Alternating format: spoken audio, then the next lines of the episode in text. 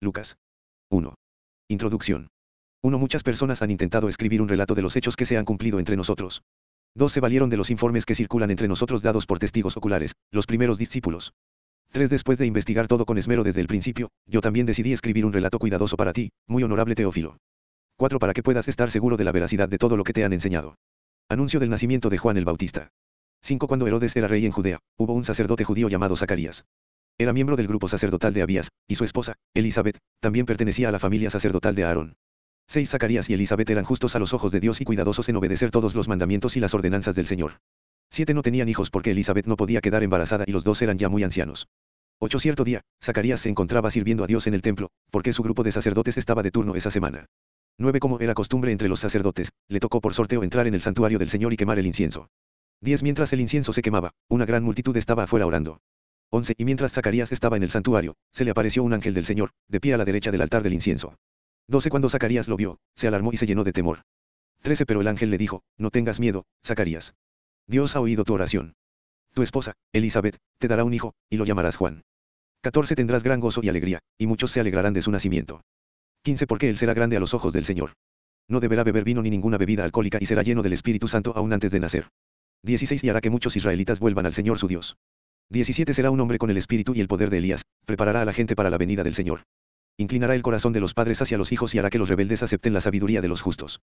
18. Zacarías le dijo al ángel, ¿cómo puedo estar seguro de que ocurrirá esto? Ya soy muy anciano, y mi esposa también es de edad avanzada. 19. Entonces el ángel dijo, Yo soy Gabriel. Estoy en la presencia misma de Dios. Fue él quien me envió a darte esta buena noticia. 20. Pero ahora, como no creíste lo que te dije, te quedarás mudo, sin poder hablar hasta que nazca el niño. Te aseguro que mis palabras se cumplirán a su debido tiempo. 21. Mientras tanto, la gente esperaba a que Zacarías saliera del santuario y se preguntaba por qué tardaba tanto. 22. Cuando por fin salió, no podía hablarles. Entonces, por las señas que hacía y su silencio, se dieron cuenta de que seguramente había tenido una visión en el santuario. 23. Cuando Zacarías terminó su semana de servicio en el templo, regresó a su casa. 24. Poco tiempo después, su esposa, Elizabeth, quedó embarazada y permaneció recluida en su casa durante cinco meses. 25. Qué bondadoso es el Señor. exclamó ella. Me ha quitado la vergüenza de no tener hijos. Anuncio del nacimiento de Jesús. 26. Cuando Elizabeth estaba en su sexto mes de embarazo, Dios envió al ángel Gabriel a Nazaret, una aldea de Galilea. 27. A una virgen llamada María. Ella estaba comprometida para casarse con un hombre llamado José, descendiente del rey David. 28 Gabriel se le apareció y dijo, Saludos, mujer favorecida. El Señor está contigo. 29 Confusa y perturbada, María trató de pensar lo que el ángel quería decir.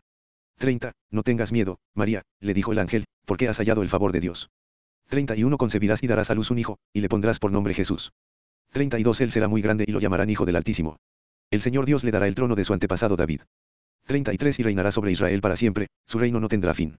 34 Pero ¿cómo podrá suceder esto? Le preguntó María al ángel. Soy virgen. 35 El ángel le contestó, el Espíritu Santo vendrá sobre ti, y el poder del Altísimo te cubrirá con su sombra. Por lo tanto, el bebé que nacerá será santo y será llamado Hijo de Dios. 36 Además, tu parienta Elizabeth, quedó embarazada en su vejez. Antes la gente decía que ella era estéril, pero ha concebido un hijo y ya está en su sexto mes de embarazo.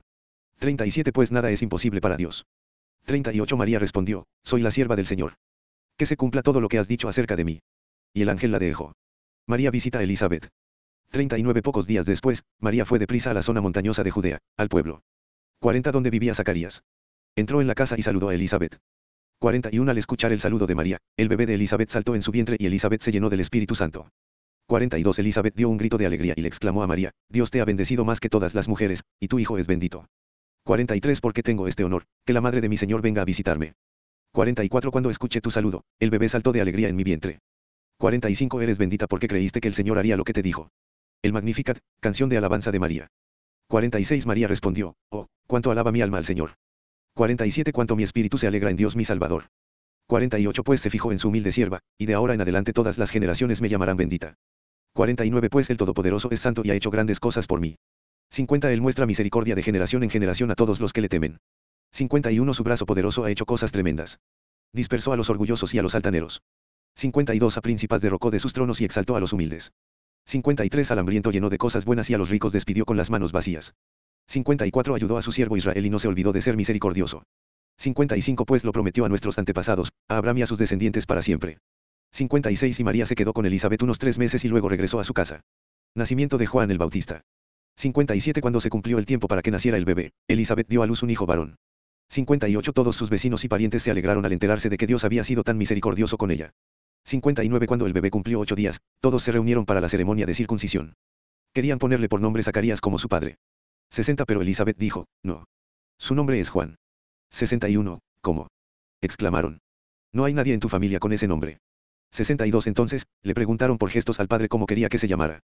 63 Zacarías pidió con señas que le dieran una tablilla para escribir y, para sorpresa de todos, escribió, su nombre es Juan. 64 Al instante Zacarías pudo hablar de nuevo y comenzó a alabar a Dios. 65 Todo el vecindario se llenó de temor reverente, y la noticia de lo que había sucedido corrió por todas las colinas de Judea. 66 Los que la oían meditaban sobre los acontecimientos y se preguntaban, ¿qué llegará a ser este niño? Pues la mano del Señor estaba sobre él de una manera especial. Profecía de Zacarías. 67 Entonces su padre, Zacarías, se llenó del Espíritu Santo y dio la siguiente profecía. 68 Alaben al Señor, el Dios de Israel, porque ha visitado y redimido a su pueblo. 69 Nos envió un poderoso Salvador del linaje real de su siervo David. 70 Como lo prometió mediante sus santos profetas hace mucho tiempo. 71 Ahora seremos rescatados de nuestros enemigos y de todos los que nos odian. 72 Él ha sido misericordioso con nuestros antepasados al recordar su pacto sagrado. 73 El pacto que prometió mediante un juramento a nuestro antepasado Abraham. 74 Hemos sido rescatados de nuestros enemigos para poder servir a Dios sin temor. 75 En santidad y justicia, mientras vivamos. 76 Y tú, mi pequeño hijo, serás llamado profeta del Altísimo, porque prepararás el camino para el Señor. 77 Dirás a su pueblo cómo encontrar la salvación mediante el perdón de sus pecados. 78 Gracias a la tierna misericordia de Dios, desde el cielo, la luz matinal está a punto de brillar entre nosotros. 79 Para dar luz a los que están en oscuridad y en sombra de muerte, y para guiarnos al camino de la paz. 80 Juan creció y se fortaleció en espíritu, y vivió en el desierto hasta que comenzó su ministerio público a Israel. 2. Nacimiento de Jesús. Uno en esos días, Augusto, el emperador de Roma, decretó que se hiciera un censo en todo el imperio romano. 2. Este fue el primer censo que se hizo cuando Sirenio era gobernador de Siria. 3. Todos regresaron a los pueblos de sus antepasados a fin de inscribirse para el censo. 4. Como José era descendiente del rey David, tuvo que ir a Belén de Judea, el antiguo hogar de David. Viajó hacia allí desde la aldea de Nazaret de Galilea. 5. Llevó consigo a María, su prometida, cuyo embarazo ya estaba avanzado. 6. Mientras estaban allí, llegó el momento para que naciera el bebé. 7. María dio a luz a su primer hijo, un varón. Lo envolvió en tiras de tela y lo acostó en un pesebre, porque no había alojamiento disponible para ellos. Pastores y ángeles. 8. Esa noche había unos pastores en los campos cercanos, que estaban cuidando sus rebaños de ovejas. 9. De repente, apareció entre ellos un ángel del Señor, y el resplandor de la gloria del Señor los rodeó. Los pastores estaban aterrados. 10. Pero el ángel los tranquilizó. No tengan miedo, dijo. Les traigo buenas noticias que darán gran alegría a toda la gente. 11. El Salvador, sí, el Mesías, el Señor, ha nacido hoy en Belén, la ciudad de David. 12. Y lo reconocerán por la siguiente señal, encontrarán a un niño envuelto en tiras de tela, acostado en un pesebre. 13. De pronto, se unió a ese ángel una inmensa multitud, los ejércitos celestiales, que alababan a Dios y decían. 14. Gloria a Dios en el cielo más alto y paz en la tierra para aquellos en quienes Dios se complace. 15. Cuando los ángeles regresaron al cielo, los pastores se dijeron unos a otros, vayamos a Belén. Veamos esto que ha sucedido y que el Señor nos anunció. 16. Fueron deprisa a la aldea y encontraron a María y a José y allí estaba el niño, acostado en el pesebre. 17 Después de verlo, los pastores contaron a todos lo que había sucedido y lo que el ángel les había dicho acerca del niño. 18 Todos los que escucharon el relato de los pastores quedaron asombrados. 19 Pero María guardaba todas estas cosas en el corazón y pensaba en ellas con frecuencia. 20 Los pastores regresaron a sus rebaños, glorificando y alabando a Dios por lo que habían visto y oído. Todo sucedió tal como el ángel les había dicho. Presentación de Jesús en el templo. 21 Ocho días después, cuando el bebé fue circuncidado, le pusieron por nombre Jesús, el nombre que había dado el ángel aún antes de que el niño fuera concebido. 22 Luego llegó el tiempo para la ofrenda de purificación, como exigía la ley de Moisés después del nacimiento de un niño, así que sus padres lo llevaron a Jerusalén para presentarlo al Señor. 23 La ley del Señor dice, si el primer hijo de una mujer es varón, habrá que dedicarlo al Señor. 24 Así que ellos ofrecieron el sacrificio requerido en la ley del Señor, que consistía en un par de tórtolas o dos pichones de paloma. Profecía de Simeón. 25 En ese tiempo, había en Jerusalén un hombre llamado Simeón. Era justo y devoto, y esperaba con anhelo que llegara el Mesías y rescatara a Israel. El Espíritu Santo estaba sobre él. 26 Y le había revelado que no moriría sin antes ver al Mesías del Señor. 27 Ese día, el Espíritu lo guió al templo. De manera que, cuando María y José llegaron para presentar al bebé Jesús ante el Señor como exigía la ley. 28 Simeón estaba allí. Tomó al niño en sus brazos y alabó a Dios diciendo. 29 Soberano Señor, permite ahora que tu siervo muera en paz, como prometiste. 30 He visto tu salvación. 31 La que preparaste para toda la gente. 32 Él es una luz para revelar a Dios a las naciones, y es la gloria de tu pueblo Israel. 33 Los padres de Jesús estaban asombrados de lo que se decía de él. 34 Entonces Simeón les dio su bendición y le dijo a María, la madre del bebé, este niño está destinado a provocar la caída de muchos en Israel, pero también será la alegría de muchos otros. Fue enviado como una señal de Dios, pero muchos se le opondrán. 35 Como resultado, saldrán a la luz los pensamientos más profundos de muchos corazones, y una espada atravesará tu propia alma. Profecía de Ana. 36 En el templo también estaba Ana, una profetisa muy anciana, hija de Fanuel, de la tribu de Ase. Su esposo había muerto cuando solo llevaban siete años de casados. 37 Después ella vivió como viuda hasta la edad de 84 años. Nunca salía del templo, sino que permanecía allí de día y de noche adorando a Dios en ayuno y oración. 38 Llegó justo en el momento que Simeón hablaba con María y José, y comenzó a alabar a Dios. Habló del niño a todos los que esperaban que Dios rescatara a Jerusalén. 39 Una vez que los padres de Jesús cumplieron con todas las exigencias de la ley del Señor, regresaron a su casa en Nazaret de Galilea. 40 Allí el niño crecía sano y fuerte. Estaba lleno de sabiduría, y el favor de Dios estaba sobre él. Jesús habla con los maestros. 41 Cada año, los padres de Jesús iban a Jerusalén para el festival de la Pascua. 42 Cuando Jesús tenía 12 años, asistieron al festival como siempre. 43 Una vez terminada la celebración, emprendieron el regreso a Nazaret, pero Jesús se quedó en Jerusalén. Al principio, sus padres no se dieron cuenta. 44 Porque creyeron que estaba entre los otros viajeros, pero cuando se hizo de noche y no aparecía, comenzaron a buscarlo entre sus parientes y amigos. 45 Como no pudieron encontrarlo, regresaron a Jerusalén para buscarlo allí. 46 Tres días después, por fin lo encontraron en el templo, sentado entre los maestros religiosos, escuchándolos y haciéndoles preguntas. 47 Todos los que lo oían quedaban asombrados de su entendimiento y de sus respuestas. 48 Sus padres no sabían qué pensar. Hijo, ¿por qué nos has hecho esto? Le dijo su madre. Tu padre y yo hemos estado desesperados buscándote por todas partes. 49. ¿Pero por qué tuvieron que buscarme? Les preguntó. No sabían que tengo que estar en la casa de mi padre. 50. Pero ellos no entendieron lo que les quiso decir. 51. Luego regresó con sus padres a Nazaret, y vivió en obediencia a ellos. Y su madre guardó todas esas cosas en el corazón. 52. Jesús crecía en sabiduría y en estatura, y en el favor de Dios y de toda la gente. 3. Juan el Bautista prepara el camino. Una era el año 15 del reinado de Tiberio, el emperador de Roma. Poncio Pilato era gobernador de Judea, Herodes Antipas gobernaba Galilea, su hermano Felipe gobernaba Iturea y Traconite, y Lisanias gobernaba Abilinia. Dos Anás y Caifás eran los sumos sacerdotes. En ese tiempo, un mensaje de Dios llegó a Juan, hijo de Zacarías, que vivía en el desierto. 3. Entonces Juan fue de un lugar a otro, por ambos lados del río Jordán, predicando que la gente debía ser bautizada para demostrar que se había arrepentido de sus pecados y vuelto a Dios para ser perdonada. 4. Isaías había hablado de Juan cuando dijo, es una voz que clama en el desierto, preparen el camino para la venida del Señor. Abranle camino. 5. Los valles serán rellenados, y las montañas y las colinas, allanadas. Las curvas serán enderezadas, y los lugares ásperos, suavizados. 6. Y entonces todas las personas verán la salvación enviada por Dios. 7. Cuando las multitudes acudieron a Juan para que los bautizara, les dijo, camada de víboras. ¿Quién les advirtió que huyeran de la ira de Dios que se acerca? 8. Demuestren con su forma de vivir que se han arrepentido de sus pecados y han vuelto a Dios. No se digan simplemente el uno al otro, estamos a salvo porque somos descendientes de Abraham. Eso no significa nada, porque les digo que Dios puede crear hijos de Abraham de estas mismas piedras. 9. Ahora mismo el hacha del juicio de Dios está lista para cortar las raíces de los árboles. Así es, todo árbol que no produzca buenos frutos será cortado y arrojado al fuego.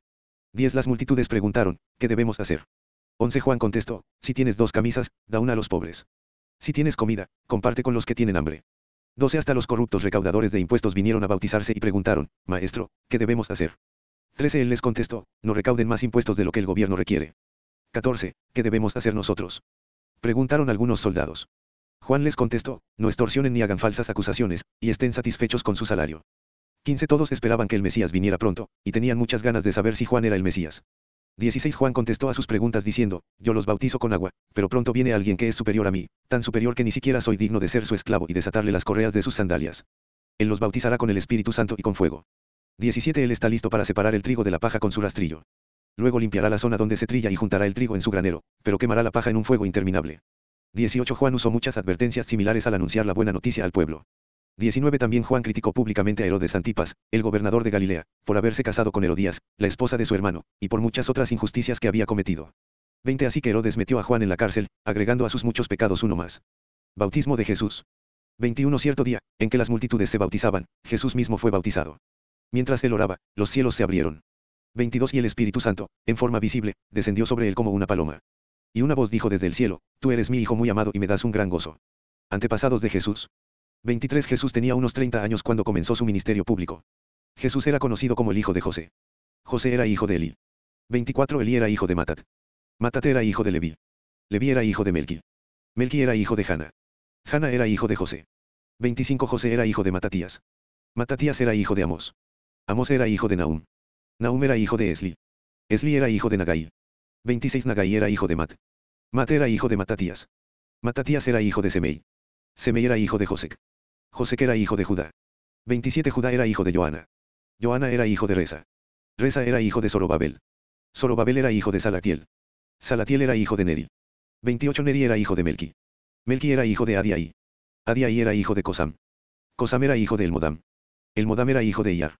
29 Iyar era hijo de Josué. Josué era hijo de Eliesar. Eliesar era hijo de Jorim. Jorim era hijo de Matat. Matat era hijo de Leví. 30 Leví era hijo de Simeón. Simeón era hijo de Judá. Judá era hijo de José. José era hijo de Jonán. Jonán era hijo de Eliakim. 31 Eliakim era hijo de Melea. Melea era hijo de Mainán. Mainán era hijo de Metate.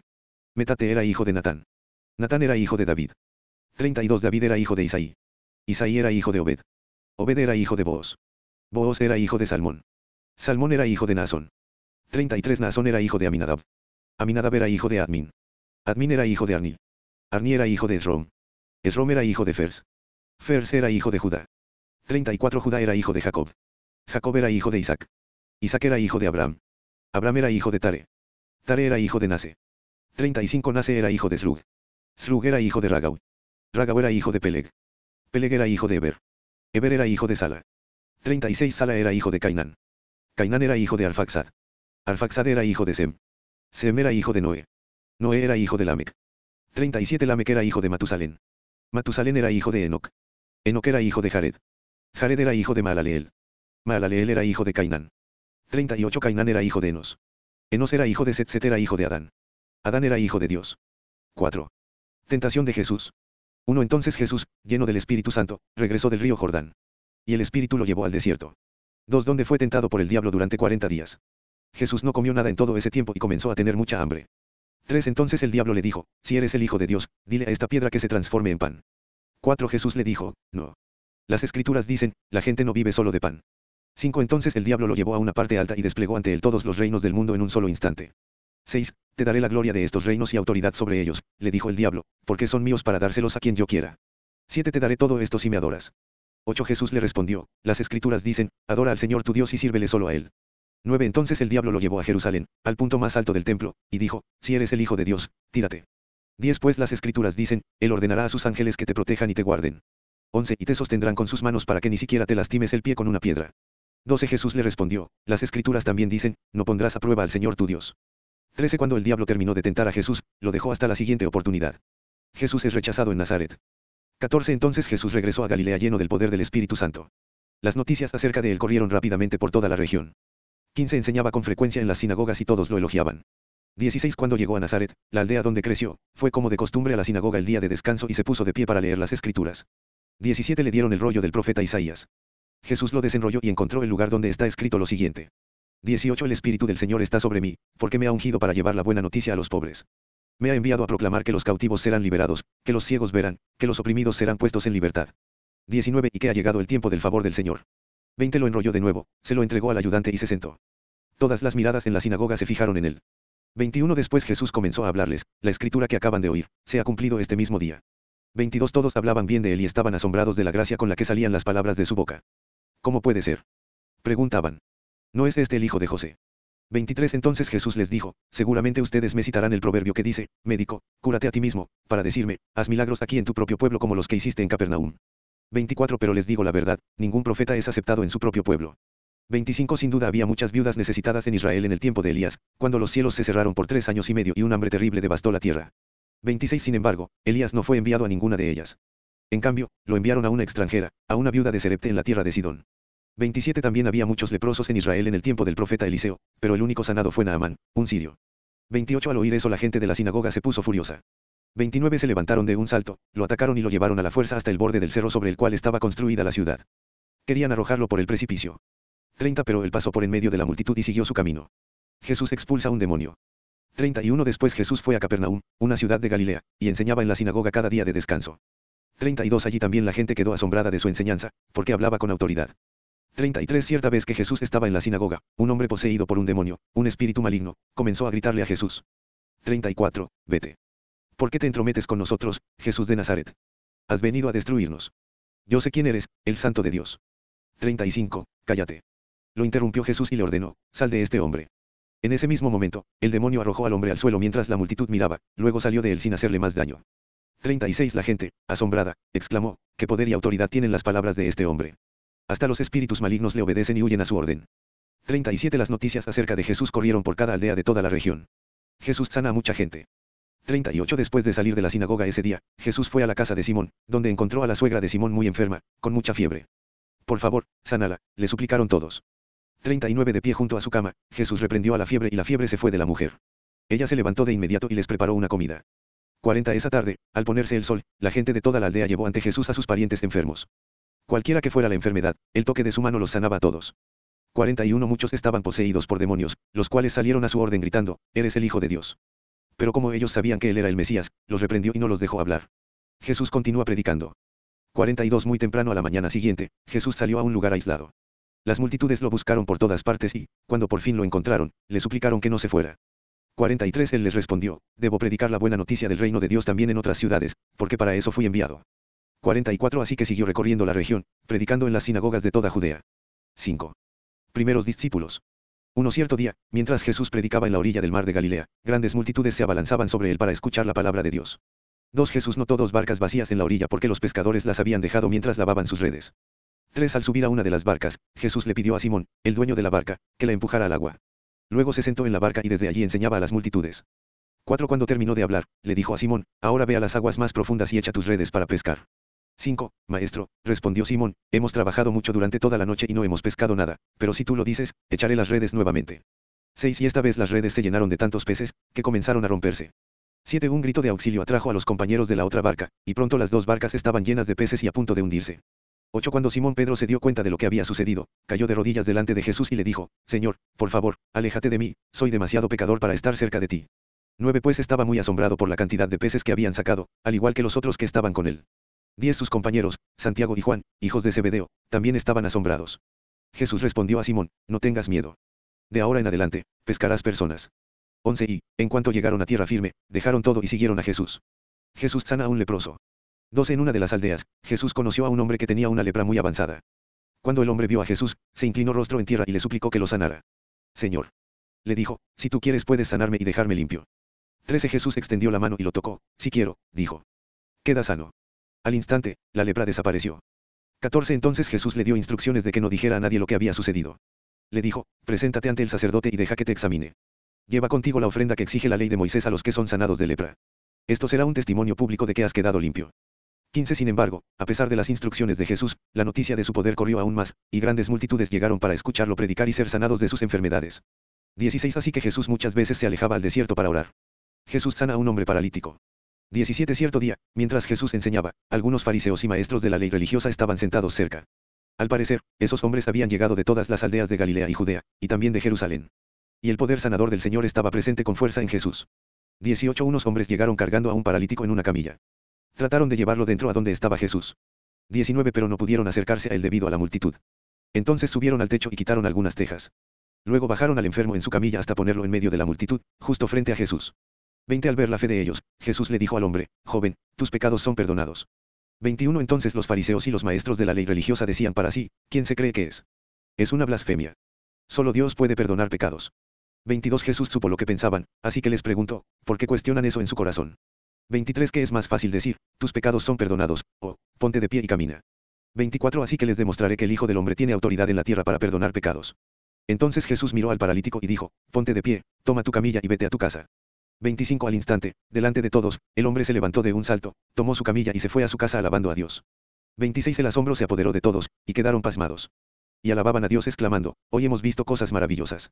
Jesús llama a Leví, Mateo. 27 tiempo después, al salir de la ciudad, Jesús vio a un cobrador de impuestos llamado Leví sentado en su cabina de cobrador. Sígueme y sé mi discípulo, le dijo Jesús. 28 Entonces Leví se levantó, dejó todo y lo siguió. 29 Más tarde, Leví dio un banquete en su casa, con Jesús como invitado de honor. Muchos de los cobradores de impuestos, compañeros de Leví, y otros invitados comieron con ellos. 30 Así que los fariseos y los maestros de la ley religiosa les reclamaron severamente a los discípulos de Jesús diciéndoles, ¿por qué comen y beben con semejante escoria? 31 Jesús les contestó, la gente sana no necesita médico, los enfermos sí. 32 No he venido a llamar a los que se creen justos, sino a los que saben que son pecadores y necesitan arrepentirse. Discusión acerca del ayuno. 33 Cierto día, algunas personas le dijeron a Jesús, los discípulos de Juan el Bautista ayunan y oran con frecuencia, igual que los discípulos de los fariseos. ¿Por qué tus discípulos están siempre comiendo y bebiendo? 34 Jesús contestó, ¿acaso los invitados de una boda ayunan mientras festejan con el novio? Por supuesto que no. 35 Pero un día el novio será llevado, y entonces sí ayunarán. 36 Luego Jesús les dio la siguiente ilustración, nadie quita un pedazo de tela de una prenda nueva y la usa para remendar una prenda vieja, pues la prenda nueva se arruinaría y el remiendo nuevo no haría juego con la prenda vieja. 37 Nadie pone vino nuevo en cueros viejos, pues el vino nuevo reventaría los cueros, el vino se derramaría, y los cueros quedarían arruinados. 38 El vino nuevo debe guardarse en cueros nuevos. 39 Ni nadie que prueba el vino añejo parece querer el vino nuevo. Pues dicen, el añejo es mejor.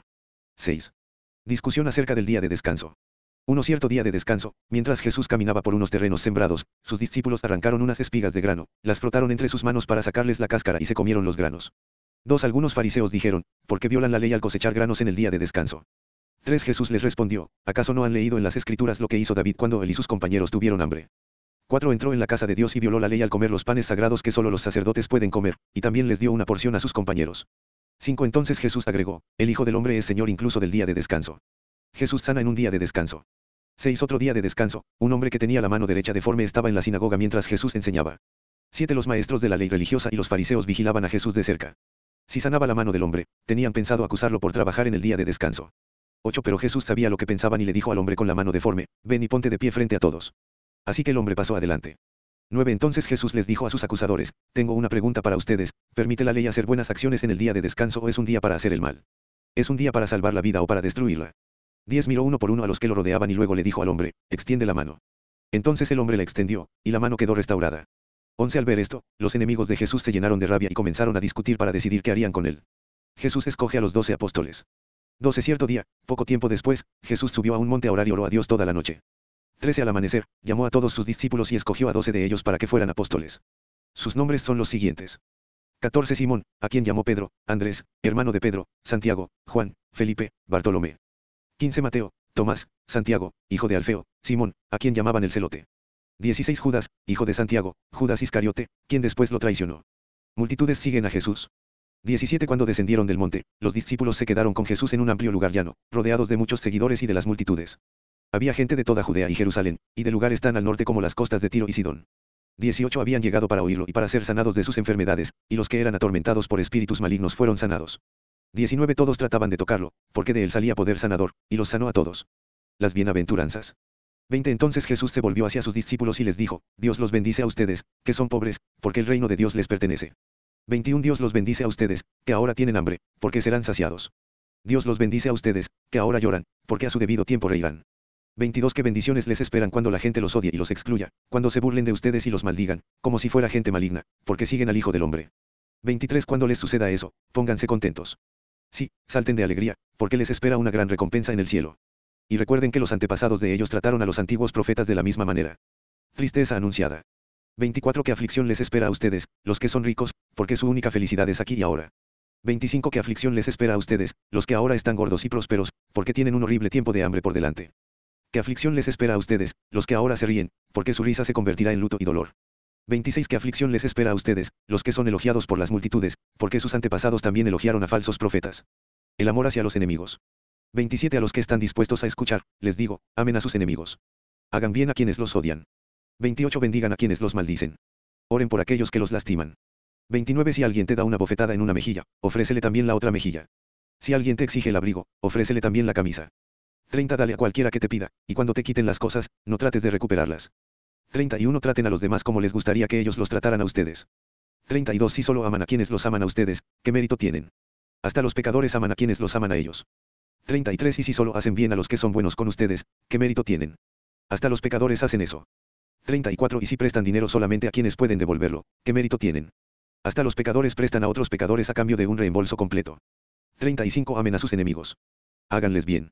Presten sin esperar nada a cambio. Entonces su recompensa del cielo será grande, y se estarán comportando verdaderamente como hijos del Altísimo, pues Él es bondadoso con los que son desagradecidos y perversos.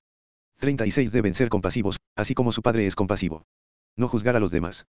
37 No juzguen a los demás, y no serán juzgados. No condenen a otros, para que no se vuelva en su contra. Perdonen a otros, y ustedes serán perdonados. 38 Den, y recibirán. Lo que den a otros les será devuelto por completo, apretado, sacudido para que haya lugar para más, desbordante y derramado sobre el regazo. La cantidad que den determinará la cantidad que recibirán a cambio. 39 Luego Jesús les dio la siguiente ilustración, puede un ciego guiar a otro ciego. No caerán los dos en una zanja. 40 Los alumnos no son superiores a su maestro, pero el alumno que complete su entrenamiento se volverá como su maestro. 41 ¿Y por qué te preocupas por la astilla en el ojo de tu amigo cuando tú tienes un tronco en el tuyo? 42 ¿Cómo puedes decir, amigo, déjame ayudarte a sacar la astilla de tu ojo, cuando tú no puedes ver más allá del tronco que está en tu propio ojo? Hipócrita.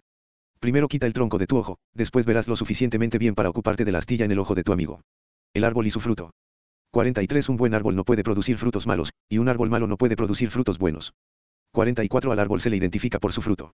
Los higos no se recogen de los espinos, y las uvas no se cosechan de las zarzas. 45 Una persona buena produce cosas buenas del tesoro de su buen corazón, y una persona mala produce cosas malas del tesoro de su mal corazón. Lo que uno dice brota de lo que hay en el corazón. Edificar sobre un cimiento sólido. 46 Así que, ¿por qué siguen llamándome, Señor, Señor, cuando no hacen lo que digo? 47 Les mostraré cómo es cuando una persona viene a mí, escucha mi enseñanza y después la sigue. 48 Es como una persona que, para construir una casa, cava hondo y echa los cimientos sobre roca sólida. Cuando suben las aguas de la inundación y golpean contra esa casa, esta queda intacta porque está bien construida. 49 Pero el que oye y no obedece es como una persona que construye una casa sin cimientos. Cuando las aguas de la inundación azoten esa casa, se derrumbará en un montón de escombros. 7. La fe de un oficial romano. 1. Cuando Jesús terminó de decir todo eso a la gente, regresó a Capernaum. 2. En ese tiempo, un apreciado esclavo de un oficial romano estaba enfermo y a punto de morir. 3. Cuando el oficial oyó hablar de Jesús, envió a unos respetados ancianos judíos a pedirle que fuera a sanar a su esclavo. 4. De todo corazón, le suplicaron a Jesús que ayudara al hombre. Le dijeron, si alguien merece tu ayuda, es él. 5 Pues ama al pueblo judío y hasta construyó una sinagoga para nosotros. 6 Entonces Jesús fue con ellos, pero, justo antes de que llegaran a la casa, el oficial envió a unos amigos a decir, Señor, no te molestes en venir a mi casa, porque no soy digno de tanto honor. 7 Ni siquiera soy digno de ir a tu encuentro. Tan solo pronuncia la palabra desde donde estás y mi siervo se sanará. 8 Lo sé porque estoy bajo la autoridad de mis oficiales superiores y tengo autoridad sobre mis soldados. Solo tengo que decir, vayan, y ellos van, o, vengan, y ellos vienen. Y si les digo a mis esclavos, hagan esto, lo hacen. 9 Al oírlo, Jesús quedó asombrado. Se dirigió a la multitud que lo seguía y dijo, les digo, no he visto una fe como esta en todo Israel. 10 Cuando los amigos del oficial regresaron a la casa, encontraron al esclavo completamente sano. Jesús resucita al hijo de una viuda. 11 Poco después, Jesús fue con sus discípulos a la aldea de Naín, y una multitud numerosa lo siguió. 12 Cuando Jesús llegó a la entrada de la aldea, salía una procesión fúnebre. El joven que había muerto era el único hijo de una viuda, y una gran multitud de la aldea la acompañaba. 13 Cuando el Señor la vio, su corazón rebosó de compasión. No llores, le dijo. 14 Luego se acercó al ataúd y lo tocó y los que cargaban el ataúd se detuvieron. Joven, dijo Jesús, te digo, levántate. 15 Entonces el joven muerto se incorporó y comenzó a hablar. Y Jesús lo regresó a su madre. 16 Un gran temor se apoderó de la multitud, y alababan a Dios diciendo, un profeta poderoso se ha levantado entre nosotros y Dios ha visitado hoy a su pueblo. 17 Y las noticias acerca de Jesús corrieron por toda Judea y sus alrededores. Jesús y Juan el Bautista. 18 Los discípulos de Juan el Bautista le contaron todo lo que Jesús hacía. Entonces Juan llamó a dos de sus discípulos, 19 Y los envió al Señor para que le preguntaran, ¿eres tú el Mesías a quien hemos esperado o debemos seguir buscando a otro? 20 Los dos discípulos de Juan encontraron a Jesús y le dijeron, Juan el Bautista nos envió a preguntarte, ¿eres tú el Mesías a quien hemos esperado o debemos seguir buscando a otro? 21 En ese preciso momento Jesús sanó a muchas personas de enfermedades, dolencias, y expulsó espíritus malignos y le devolvió la vista a muchos ciegos. 22 Luego les dijo a los discípulos de Juan, regresen a Juan y cuéntenle lo que han visto y oído, los ciegos ven, los cojos caminan bien, los leprosos son curados, los sordos oyen, los muertos resucitan, y a los pobres se les predica la buena noticia. 23 Y díganle, Dios bendice a los que no se apartan por causa de mí. 24 Después de que los discípulos de Juan se fueron, Jesús comenzó a hablar acerca de él a las multitudes. ¿A qué clase de hombre fueron a ver al desierto? ¿Acaso era una caña débil sacudida por la más leve brisa? 25 O esperaban ver a un hombre vestido con ropa costosa. No, la gente que usa ropa elegante y vive rodeada de lujos se encuentra en los palacios. 26 Buscaban a un profeta. Así es, y él es más que un profeta. 27 Juan es el hombre al que se refieren las escrituras cuando dicen, mira, envío a mi mensajero por anticipado, y él preparará el camino delante de ti. 28 Les digo que de todos los hombres que han vivido, nadie es superior a Juan. Sin embargo, hasta la persona más insignificante en el reino de Dios es superior a él. 29 Cuando oyeron esto, todos, hasta los cobradores de impuestos, coincidieron en que el camino de Dios era el correcto, porque fueron bautizados por Juan.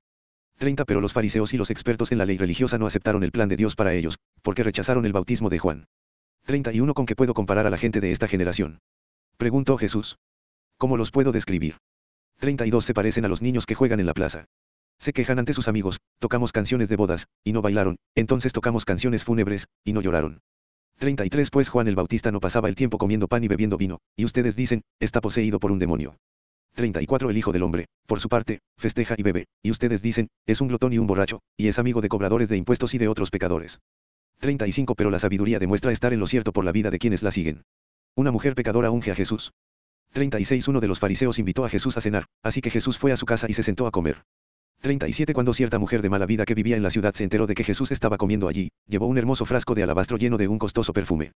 38 llorando, se arrodilló detrás de él a sus pies. Sus lágrimas cayeron sobre los pies de Jesús, y ella los secó con sus cabellos. No cesaba de besarle los pies y les ponía perfume.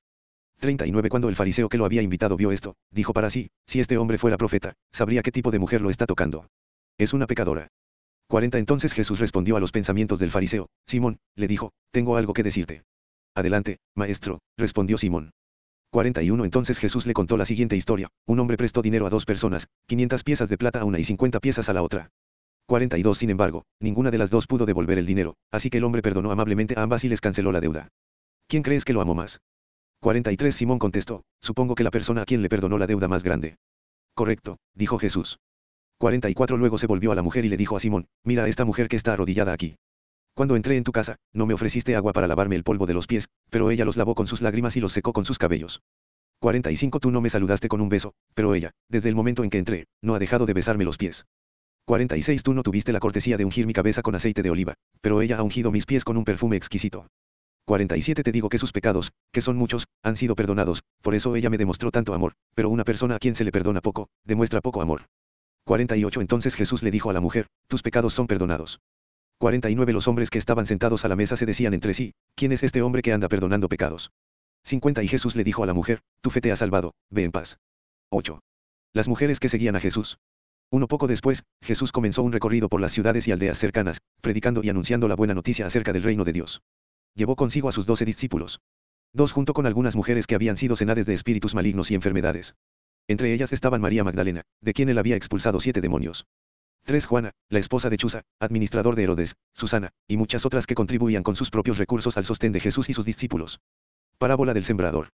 4. Cierto día, Jesús contó una historia en forma de parábola a una gran multitud, proveniente de varias ciudades, que se había reunido para escucharlo. 5. Un agricultor salió a sembrar.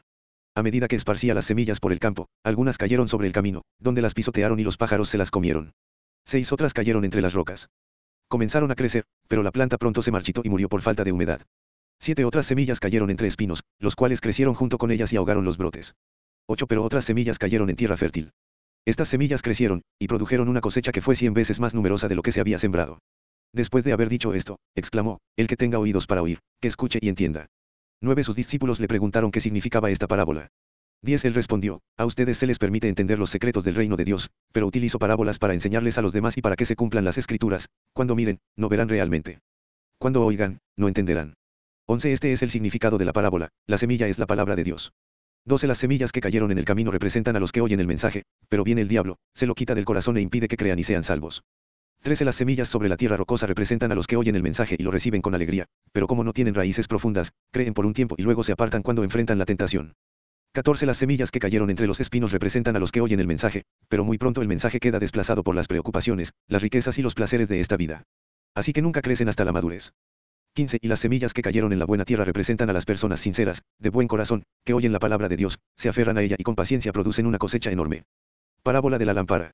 16 Nadie enciende una lámpara y luego la cubre con un tazón o la esconde debajo de la cama. Una lámpara se coloca en un lugar alto, donde todos los que entran a la casa puedan ver su luz. 17 Pues todo lo secreto tarde o temprano se descubrirá, y todo lo oculto saldrá a la luz y se dará a conocer a todos. 18 Así que presten atención a cómo oyen. A los que escuchan mis enseñanzas se les dará más entendimiento, pero a los que no escuchan, se les quitará aún lo que piensan que entienden. La verdadera familia de Jesús. 19 Entonces la madre y los hermanos de Jesús vinieron a verlo, pero no pudieron acercarse a él debido a la gran cantidad de gente. 20 Alguien le dijo a Jesús, tu madre y tus hermanos están afuera y quieren verte. 21 Jesús respondió, mi madre y mis hermanos son todos los que oyen la palabra de Dios y la obedecen. Jesús calma la tormenta. 22 Cierto día Jesús les dijo a sus discípulos, crucemos al otro lado del lago. Así que subieron a una barca y salieron. 23 Mientras navegaban, Jesús se recostó para dormir una siesta.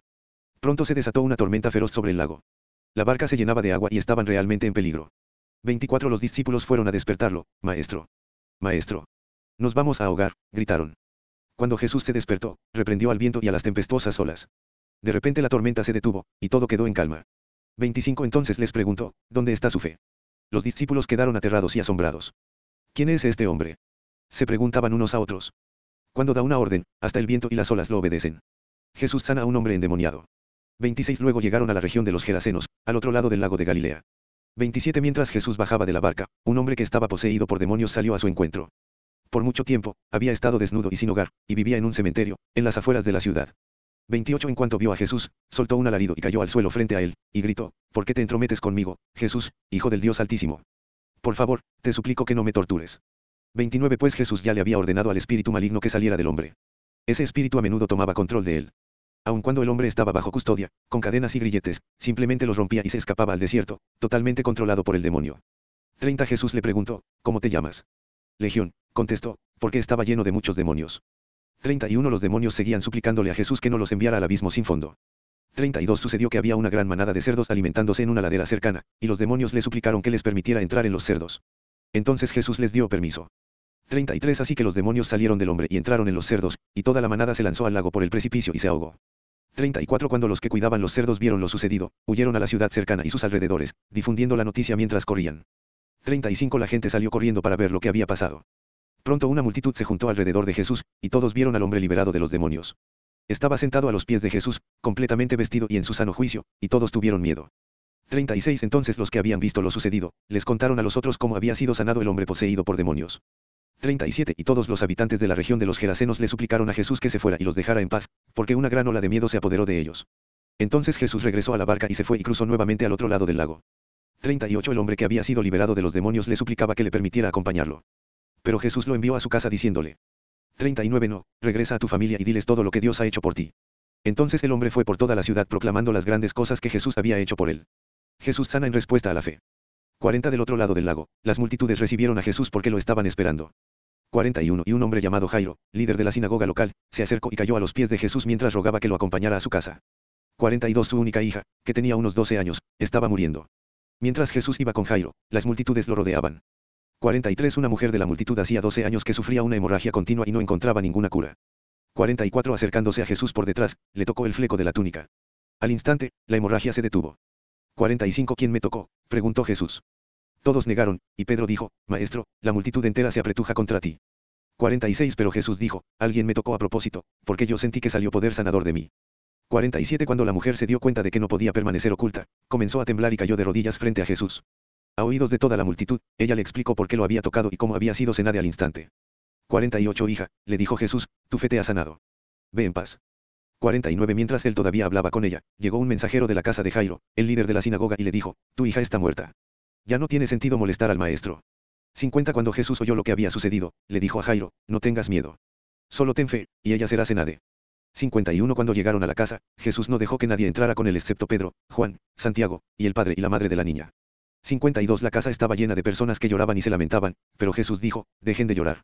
No está muerta, solo duerme. 53 La multitud se rió de él, porque todos sabían que había muerto. 54 Entonces Jesús la tomó de la mano y dijo en voz fuerte, Niña, levántate. 55 En ese momento, le volvió la vida, y se puso de pie enseguida. Entonces Jesús les dijo que le dieran de comer a la niña. 56 Sus padres quedaron conmovidos, pero Jesús insistió en que no le dijeran a nadie lo que había sucedido. 9. Jesús envía a los doce discípulos. Uno cierto día, Jesús reunió a sus doce discípulos y les dio poder y autoridad para expulsar a todos los demonios y sanar enfermedades. Dos luego los envió para que anunciaran a todos acerca del reino de Dios y sanaran a los enfermos. Tres les dio las siguientes instrucciones, no lleven nada para el viaje, ni bastón, ni bolso de viaje, ni comida, ni dinero, ni siquiera una muda de ropa.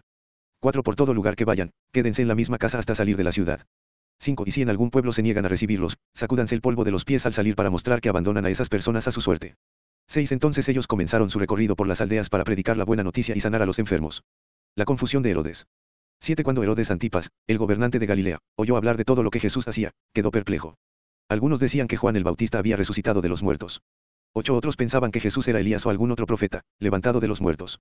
9. Decapite a Juan, decía Herodes, así que, ¿quién es este hombre de quien oigo tantas historias? Y siguió tratando de ver a Jesús. Jesús alimenta a cinco mil. 10. Cuando los apóstoles regresaron, le contaron a Jesús todo lo que habían hecho. Luego él se retiró con ellos sin llamar la atención hacia la ciudad de Bethsaida. 11 Pero las multitudes descubrieron a dónde iba y lo siguieron. Jesús los recibió y les enseñó acerca del reino de Dios y sanó a los que estaban enfermos. 12 Al atardecer, los doce discípulos se le acercaron y le dijeron, despide a las multitudes para que puedan conseguir comida y encontrar alojamiento para la noche en las aldeas y granjas cercanas. En este lugar alejado no hay nada para comer. 13 Jesús les dijo, denles ustedes de comer. Pero lo único que tenemos son cinco panes y dos pescados, le respondieron. ¿O esperas que vayamos y compremos suficiente comida para toda esta gente? 14 Pues había alrededor de cinco mil hombres allí. Jesús les respondió, díganles que se sienten en grupos de unos cincuenta cada uno. 15 Entonces todos se sentaron. 16 Jesús tomó los cinco panes y los dos pescados, miró hacia el cielo y los bendijo. Luego, a medida que partía los panes en trozos, se los daba a sus discípulos junto con los pescados para que los distribuyeran entre la gente. 17 Todos comieron cuanto quisieron, y después los discípulos juntaron 12 canastas con lo que sobró. Declaración de Pedro acerca de Jesús. 18 Cierto día, Jesús se alejó de las multitudes para orar a solas. Solo estaban con él sus discípulos, y les preguntó, ¿quién dice la gente que soy? 19. Bueno, contestaron, algunos dicen Juan el Bautista, otros dicen Elías, y otros dicen que eres uno de los otros antiguos profetas, que volvió de la muerte. 20 Entonces les preguntó, ¿y ustedes, quién dicen que soy? Pedro contestó, tú eres el Mesías enviado por Dios. Jesús predice su muerte. 21 Jesús les advirtió a sus discípulos que no dijeran a nadie quién era él. 22. El Hijo del Hombre tendrá que sufrir muchas cosas terribles, les dijo. Será rechazado por los ancianos, por los principales sacerdotes y por los maestros de la ley religiosa. Lo matarán pero al tercer día resucitará.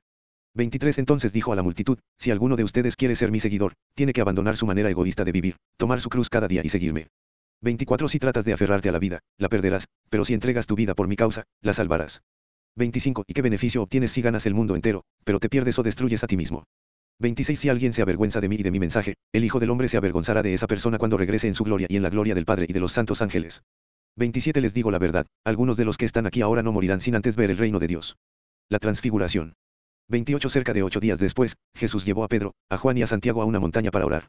29 Y mientras oraba, la apariencia de su rostro se transformó y su ropa se volvió blanca resplandeciente. 30 De repente aparecieron dos hombres, Moisés y Elías, y comenzaron a hablar con Jesús. 31 Se veían llenos de gloria. Y hablaban sobre la partida de Jesús de este mundo, lo cual estaba a punto de cumplirse en Jerusalén. 32 Pedro y los otros se durmieron. Cuando despertaron, vieron la gloria de Jesús y a los dos hombres de pie junto a él. 33 Cuando Moisés y Elías comenzaron a irse, Pedro, sin saber siquiera lo que decía, exclamó, Maestro, es maravilloso que estemos aquí. Hagamos tres enramadas como recordatorios, una para ti, una para Moisés y la otra para Elías. 34 Pero no había terminado de hablar cuando una nube los cubrió y, mientras los cubría, se llenaron de miedo. 35 Entonces, desde la nube, una voz dijo, Este es mi hijo, mi elegido. Escúchenlo a él. 36 Cuando la voz terminó de hablar, Jesús estaba allí solo. En aquel tiempo, no le contaron a nadie lo que habían visto. Jesús sana a un muchacho endemoniado. 37 Al día siguiente, después que bajaron del monte, una gran multitud salió al encuentro de Jesús. 38 Un hombre de la multitud le exclamó, Maestro, te suplico que veas a mi hijo, el único que tengo. 39 Un espíritu maligno sigue apoderándose de él, haciéndolo gritar.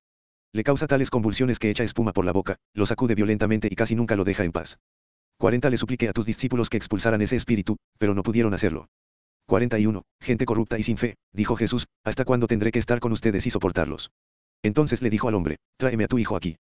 42 Cuando el joven se acercó, el demonio lo arrojó al piso y le dio una violenta convulsión, pero Jesús reprendió al espíritu maligno y sanó al muchacho. Después lo devolvió a su padre. 43 El asombro se apoderó de la gente al ver esa majestuosa demostración del poder de Dios. Jesús predice nuevamente su muerte. Mientras todos se maravillaban de las cosas que él hacía, Jesús dijo a sus discípulos. 44 Escúchenme y recuerden lo que digo. El Hijo del Hombre será traicionado y entregado en manos de sus enemigos. 45 Sin embargo, ellos no entendieron lo que quiso decir. El significado de lo que decía estaba oculto de ellos, por eso no pudieron entender y tenían miedo de preguntarle. El más importante en el reino. 46 Entonces los discípulos comenzaron a discutir entre ellos acerca de quién era el más importante. 47 Pero Jesús conocía lo que ellos pensaban, así que trajo a un niño y lo puso a su lado. 48 Luego les dijo, todo el que recibe de mi parte a un niño pequeño como este, me recibe a mí, y todo el que me recibe a mí, también recibe al Padre, quien me envió. El más insignificante entre ustedes es el más importante. En el nombre de Jesús. 49 Juan le dijo a Jesús, Maestro, vimos a alguien usar tu nombre para expulsar demonios, pero le dijimos que no lo hiciera porque no pertenece a nuestro grupo. 50 Jesús le dijo, no lo detengan. Todo el que no está en contra de ustedes, está a su favor. Oposición de los samaritanos. 51 Cuando se acercaba el tiempo de ascender al cielo, Jesús salió con determinación hacia Jerusalén. 52 Envió mensajeros por delante a una aldea de Samaria para que se hicieran los preparativos para su llegada. 53 Pero los habitantes de la aldea no recibieron a Jesús porque iba camino a Jerusalén. 54 Cuando Santiago y Juan vieron eso, le dijeron a Jesús, Señor, ¿quieres que hagamos bajar fuego del cielo para que los consuma? 55 Entonces Jesús se volvió a ellos y los reprendió. 56 Así que siguieron de largo hacia otro pueblo. Lo que cuesta seguir a Jesús. 57 Mientras caminaban, alguien le dijo a Jesús, Te seguiré a cualquier lugar que vayas. 58 Jesús le respondió, Los zorros tienen cuevas donde vivir y los pájaros tienen nidos, pero el Hijo del Hombre no tiene ni siquiera un lugar donde recostar la cabeza. 59 Dijo a otro, Ven, sígueme. El hombre aceptó, pero le dijo, Señor, deja que primero regrese a casa y entierre a mi padre. 60 Jesús le dijo, deja que los muertos espirituales entierren a sus propios muertos. Tu deber es ir y predicar acerca del reino de Dios. 61 Otro dijo, sí, Señor, te seguiré, pero primero deja que me despida de mi familia. 62 Jesús le dijo, el que pone la mano en el arado y luego mira atrás no es apto para el reino de Dios. 10. Jesús envía a sus discípulos. Uno después el Señor escogió a otros setenta y dos discípulos y los envió de dos en dos delante de él a todas las ciudades y los lugares que tenía pensado visitar. Dos y les dio las siguientes instrucciones, la cosecha es grande, pero los obreros son pocos. Así que oren al Señor que está a cargo de la cosecha, pídanle que envíe más obreros a sus campos. Tres ahora vayan, y recuerden que los envío como ovejas en medio de lobos. Cuatro no lleven con ustedes nada de dinero, ni bolso de viaje, ni un par de sandalias de repuesto, y no se detengan a saludar a nadie por el camino. 5. Cuando entren en la casa de alguien, primero digan, la paz de Dios sea sobre esta casa. 6. Si los que viven en la casa son gente de paz, la bendición permanecerá, si no lo son, la bendición regresará a ustedes. 7. No cambien de una casa a otra. Quédense en un lugar, coman y beban lo que les den. No duden en aceptar la hospitalidad, porque los que trabajan merecen recibir su salario. 8. Si entran en un pueblo donde los reciben bien, coman todo lo que les ofrezcan. 9. Sanen a los enfermos y díganles, el reino de Dios ahora está cerca de ustedes. 10. Pero si un pueblo se niega a recibirlos bien, salgan a las calles y digan. 11. Nos limpiamos de los pies hasta el polvo de su ciudad para mostrar que los abandonamos a su suerte. Y sepan esto, el reino de Dios está cerca. 12. Les aseguro que, el día del juicio, le irá mejor a la perversa Sodoma que a ese pueblo. 13. ¿Qué aflicción les espera, Corazín y Bethsaida? Pues, si en las perversas ciudades de Tiro y de Sidón se hubieran hecho los milagros que hice entre ustedes, hace tiempo sus habitantes se habrían arrepentido de sus pecados vistiéndose de tela áspera y echándose ceniza sobre la cabeza en señal de remordimiento. 14. Así es, el día del juicio, les irá mejor a Tiro y Sidón que a ustedes. 15. Y ustedes, los de Capernaum, serán honrados en el cielo. No, descenderán al lugar de los muertos. 16. Entonces dijo a sus discípulos, el que acepta el mensaje de ustedes me acepta también a mí. El que los rechaza a ustedes a mí me rechaza. Y el que me rechaza a mí rechaza a Dios, quien me envió. 17 Cuando los 72 discípulos regresaron, le informaron llenos de alegría, Señor, hasta los demonios nos obedecen cuando usamos tu nombre. 18. Sí, les dijo. Vi a Satanás caer del cielo como un rayo. 19 Miren, les he dado autoridad sobre todos los poderes del enemigo, pueden caminar entre serpientes y escorpiones y aplastarlos. Nada les hará daño. 20 Pero no se alegren de que los espíritus malignos los obedezcan, alégrense porque sus nombres están escritos en el cielo.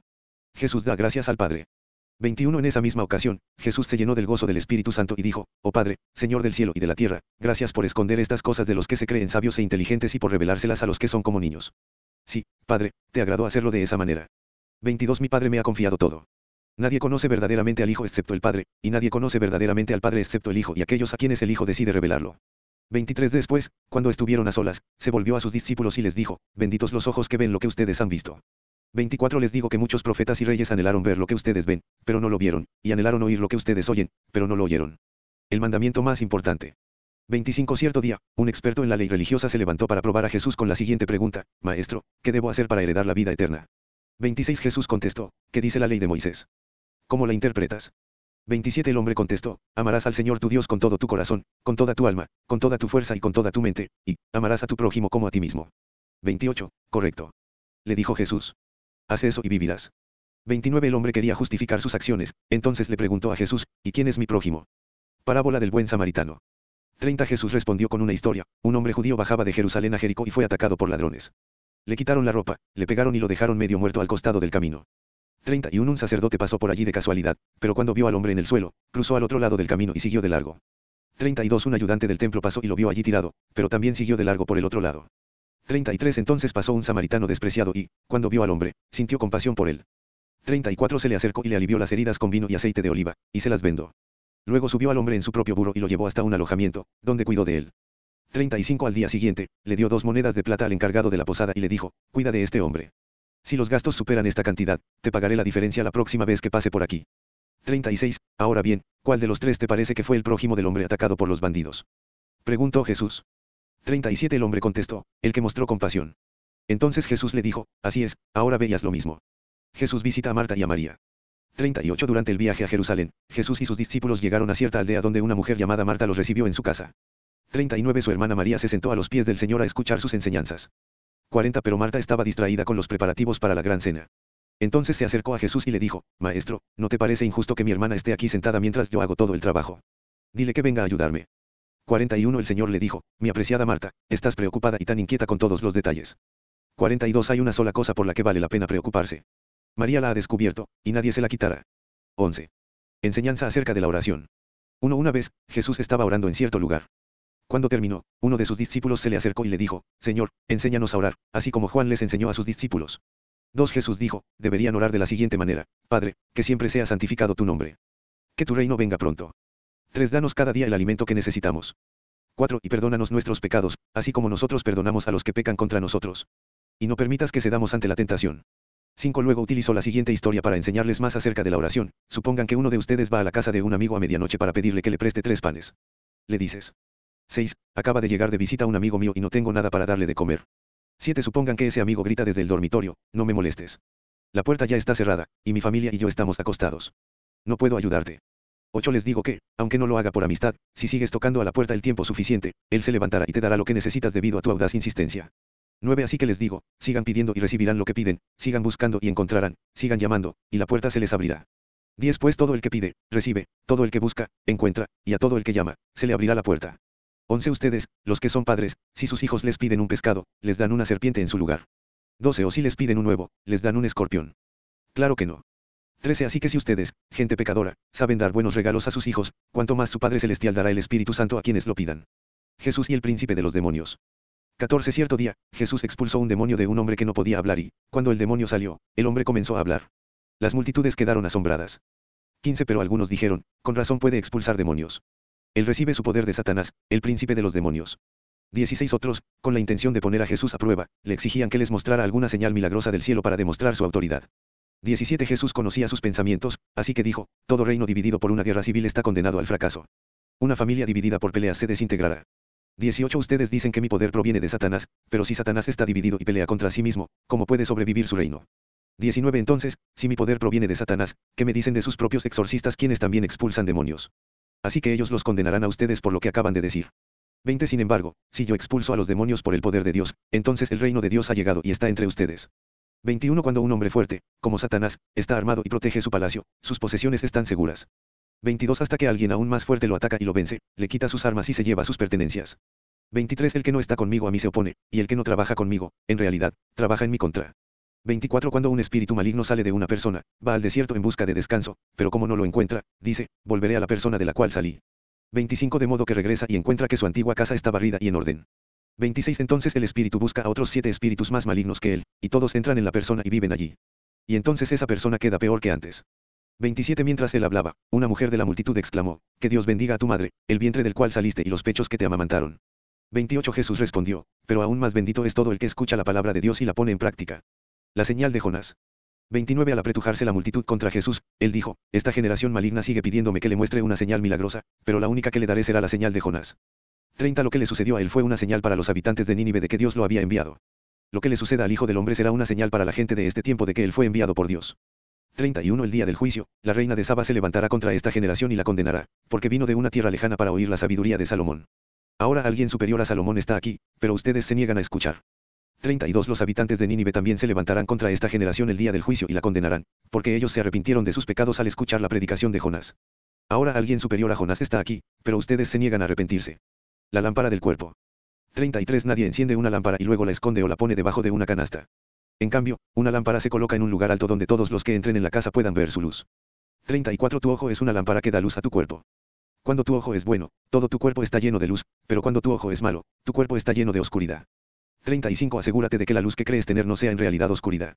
36 Si estás lleno de luz, sin rincones oscuros, entonces toda tu vida será radiante, como si un reflector te llenara con su luz. Jesús critica a los líderes religiosos. 37 Mientras Jesús hablaba, uno de los fariseos lo invitó a comer en su casa. Jesús fue y se sentó a la mesa. 38 Su anfitrión se sorprendió de que se sentara a la mesa sin antes realizar la ceremonia de lavarse las manos que exigía la costumbre judía. 39 Entonces el Señor le dijo, Ustedes, los fariseos, son tan cuidadosos para limpiar la parte exterior de la taza y del plato, pero ustedes están sucios por dentro, llenos de avaricia y de perversidad. 40 Necios. No hizo Dios tanto el interior como el exterior. 41 Por lo tanto, limpien el interior dando de sus bienes a los pobres, y quedarán completamente limpios. 42 ¿Qué aflicción les espera, fariseos? Pues se cuidan de dar el diezmo sobre el más mínimo ingreso de sus jardines de hierbas, pero pasan por alto la justicia y el amor de Dios. Es cierto que deben diezmar, pero sin descuidar las cosas más importantes. 43 ¿Qué aflicción les espera, fariseos? Pues les encanta ocupar los asientos de honor en las sinagogas y recibir saludos respetuosos cuando caminan por las plazas. 44 Sí, ¿qué aflicción les espera? Pues son como tumbas escondidas en el campo. Las personas caminan sobre ellas sin saber de la corrupción que están pisando. 45. Maestro, le dijo un experto en la ley religiosa, nos has insultado a nosotros también con lo que has dicho. 46. Sí, dijo Jesús, ¿qué aflicción les espera también a ustedes, expertos en la ley religiosa? pues aplastan a la gente bajo el peso de exigencias religiosas insoportables y jamás mueven un dedo para aligerar la carga. 47. ¿Qué aflicción les espera? Pues levantan monumentos a los profetas que sus propios antepasados mataron tiempo atrás. 48 Por lo cual, ustedes quedan como testigos que aprueban lo que hicieron sus antepasados. Ellos mataron a los profetas, y ustedes se convierten en cómplices al edificar los monumentos. 49 Esto es lo que Dios en su sabiduría dijo acerca de ustedes, les enviaré profetas, y apóstoles, pero ellos matarán a unos y perseguirán a otros. 50 Como consecuencia, a esta generación se le hará responsable del asesinato de todos los profetas de Dios desde la creación del mundo. 51 Desde el asesinato de Abel hasta el de Zacarías, a quien mataron entre el altar y el santuario. Sí, de verdad se culpará a esta generación. 52 ¿Qué aflicción les espera a ustedes, expertos en la ley religiosa? Pues le quitan a la gente la llave del conocimiento. Ustedes mismos no entran al reino e impiden que otros entren. 53 Mientras Jesús se retiraba, los maestros de la ley religiosa y los fariseos se pusieron agresivos y trataron de provocarlo con muchas preguntas. 54 Querían tenderle una trampa para que dijera algo que pudieran usar en su contra. 12. Advertencia contra la hipocresía. 1 Mientras tanto, las multitudes crecieron hasta que miles de personas se arremolinaban y se atropellaban unas a otras. Jesús primero se dirigió a sus discípulos y les advirtió, tengan cuidado con la levadura de los fariseos, es decir, su hipocresía. 2. Llegará el tiempo en que todo lo que está encubierto será revelado y todo lo secreto se dará a conocer a todos. 3. Todo lo que hayan dicho en la oscuridad se oirá a plena luz, y todo lo que hayan susurrado a puerta cerrada, se gritará desde los techos para que todo el mundo lo oiga. 4. Queridos amigos, no teman a los que quieren matarles el cuerpo, después de eso, no pueden hacerles nada más. 5. Les diré a quién temer, teman a Dios, quien tiene el poder de quitarles la vida y luego arrojarlos al infierno. Claro, Él es a quien deben temer. 6. ¿Cuánto cuestan cinco gorriones? Dos monedas de cobre. Sin embargo, Dios no se olvida de ninguno de ellos. 7. Y, en cuanto a ustedes, cada cabello de su cabeza está contado. Así que no tengan miedo, para Dios ustedes son más valiosos que toda una bandada de gorriones. 8. Les digo la verdad, a todo el que me reconozca en público aquí en la tierra, el Hijo del Hombre también lo reconocerá en presencia de los ángeles de Dios. 9. Pero el que me niegue aquí en la tierra será negado delante de los ángeles de Dios.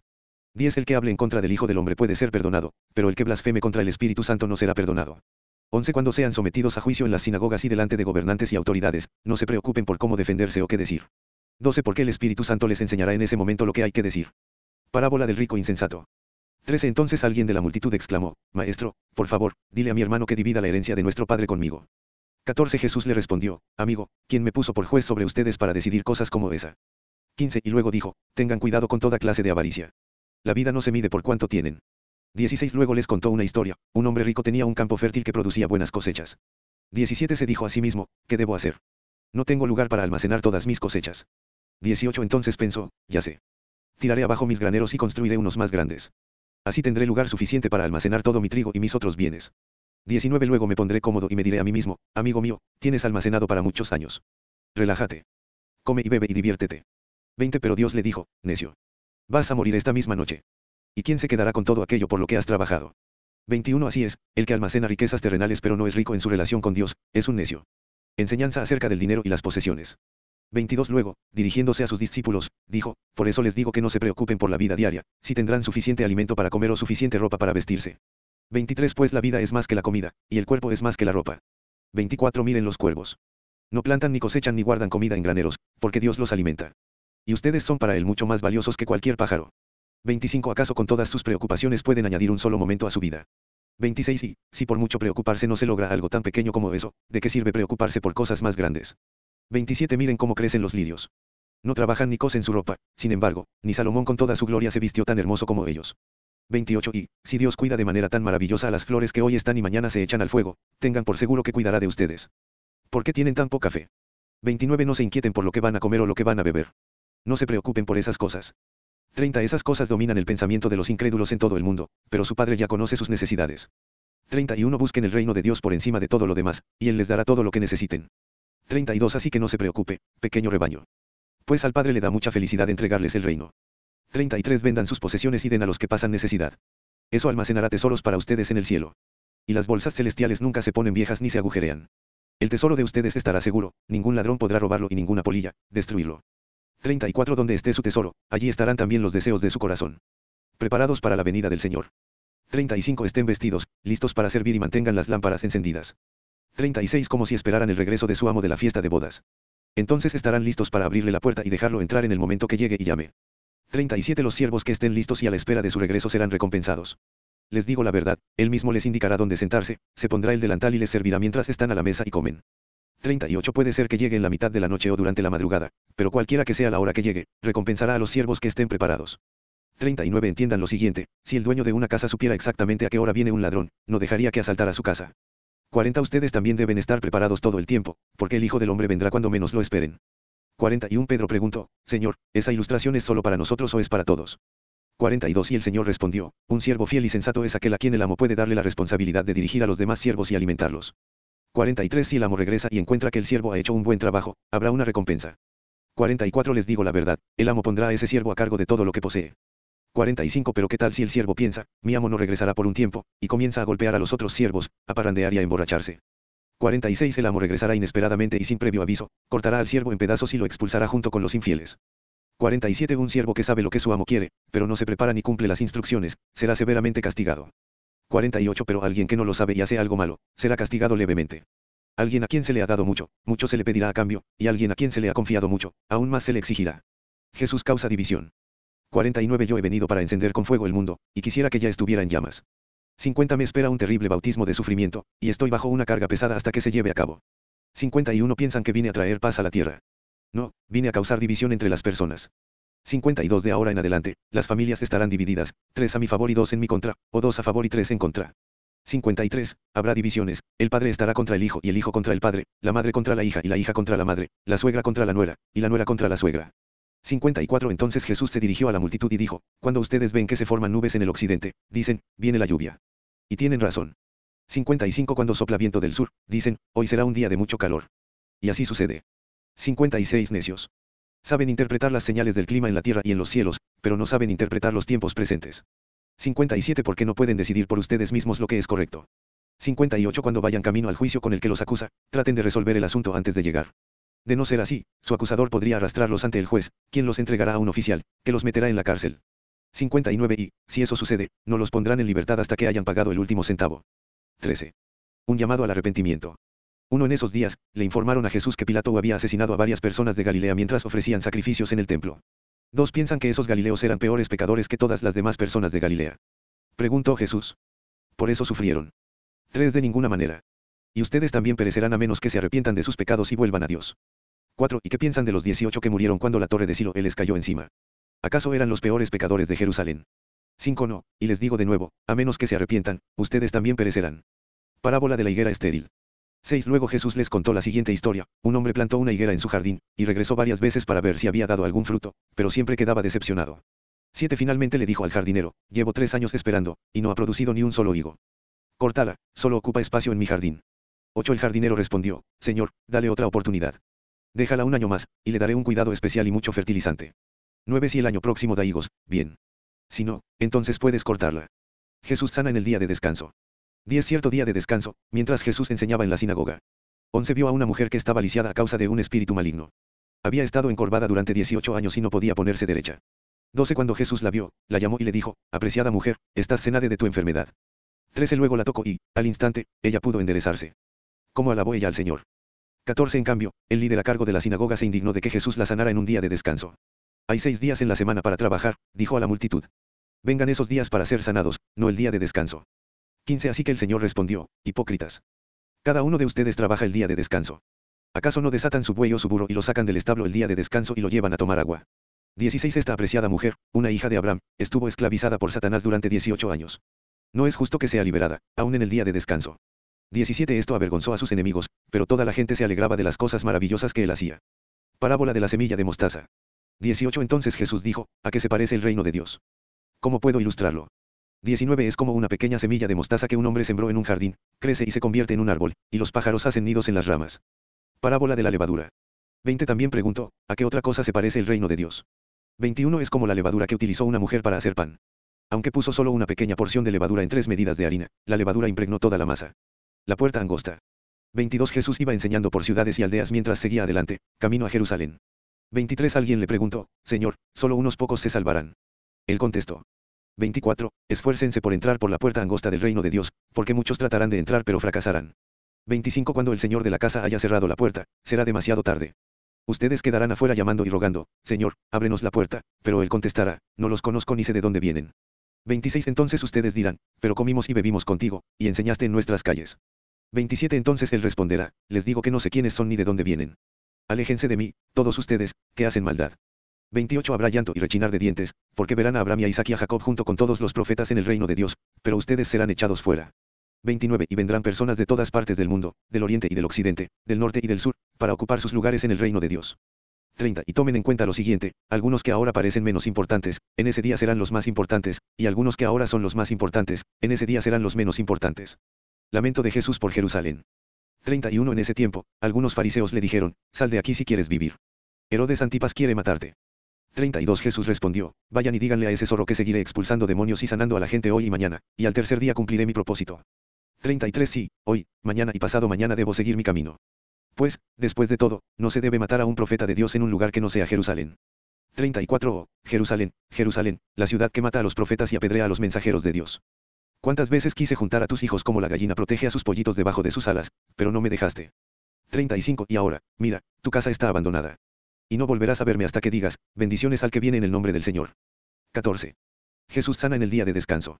Uno cierto día de descanso, Jesús fue a cenar en la casa de un líder de los fariseos, y la gente lo observaba de cerca. Dos había allí un hombre que tenía hinchados los brazos y las piernas. 3. Jesús preguntó a los fariseos y a los expertos de la ley religiosa, ¿permite o no la ley sanar a la gente el día de descanso? 4. Como ellos se negaron a contestar, Jesús tocó al hombre enfermo, lo sanó y lo despidió. 5. Después se dirigió a ellos y dijo, ¿quién de ustedes no trabaja el día de descanso? Si tu hijo o tu buey cae en un pozo, ¿acaso no corres para sacarlo? 6. Una vez más, ellos no pudieron responder. Jesús enseña acerca de la humildad. 7. Cuando Jesús vio que todos los invitados a la cena trataban de sentarse en los lugares de honor, cerca de la cabecera de la mesa, les dio el siguiente consejo. 8. Cuando te inviten a una fiesta de bodas, no te sientes en el lugar de honor. ¿Qué pasaría si invitaron a alguien más distinguido que tú? 9. El anfitrión vendría y te diría, cédele tu asiento a esta persona. Te sentirías avergonzado, y tendrías que sentarte en cualquier otro lugar que haya quedado libre al final de la mesa. 10 más bien, ocupa el lugar más humilde, al final de la mesa. Entonces, cuando el anfitrión te vea, vendrá y te dirá, amigo, tenemos un lugar mejor para ti. Entonces serás honrado delante de todos los demás invitados. 11 Pues aquellos que se exaltan a sí mismos serán humillados, y los que se humillan a sí mismos serán exaltados. 12 Luego Jesús se dirigió al anfitrión, cuando ofrezcas un almuerzo o des un banquete, le dijo, no invites a tus amigos, hermanos, parientes y vecinos ricos. Pues ellos también te invitarán a ti, y esa será tu única recompensa. 13 Al contrario, invita al pobre, al lisiado, al cojo y al ciego. 14 Luego, en la resurrección de los justos, Dios te recompensará por invitar a los que no podían devolverte el favor. Parábola de la gran fiesta. 15 Al oír esto, un hombre que estaba sentado a la mesa con Jesús exclamó, qué bendición será participar de un banquete en el reino de Dios. 16 Jesús respondió con la siguiente historia, un hombre preparó una gran fiesta y envió muchas invitaciones. 17 Cuando el banquete estuvo listo, envió a su sirviente a decirles a los invitados, vengan, el banquete está preparado. 18 Pero todos comenzaron a poner excusas. Uno dijo, acabo de comprar un campo y debo ir a inspeccionarlo. Por favor, discúlpame. 19 Otro dijo, acabo de comprar cinco yuntas de bueyes y quiero ir a probarlas. Por favor, discúlpame. 20 Otro dijo, acabo de casarme, así que no puedo ir. 21 El sirviente regresó y le informó a su amo lo que le habían dicho. Su amo se puso furioso y le dijo, ve rápido a las calles y callejones de la ciudad e invita a los pobres, a los lisiados, a los ciegos y a los cojos. 22 Después de hacerlo, el sirviente informó, todavía queda lugar para más personas. 23 Entonces su amo dijo, ve por los senderos y detrás de los arbustos y a cualquiera que veas, insístele que venga para que la casa esté llena. 24 Pues ninguno de mis primeros invitados probará ni una migaja de mi banquete. El costo de ser discípulo. 25 Una gran multitud seguía a Jesús. Él se dio vuelta y les dijo. 26 Si quieres ser mi discípulo, debes aborrecer a los demás, a tu padre y madre, esposa e hijos, hermanos y hermanas, sí, hasta tu propia vida. De lo contrario, no puedes ser mi discípulo. 27 Además, si no cargas tu propia cruz y me sigues, no puedes ser mi discípulo. 28 Sin embargo, no comiences sin calcular el costo.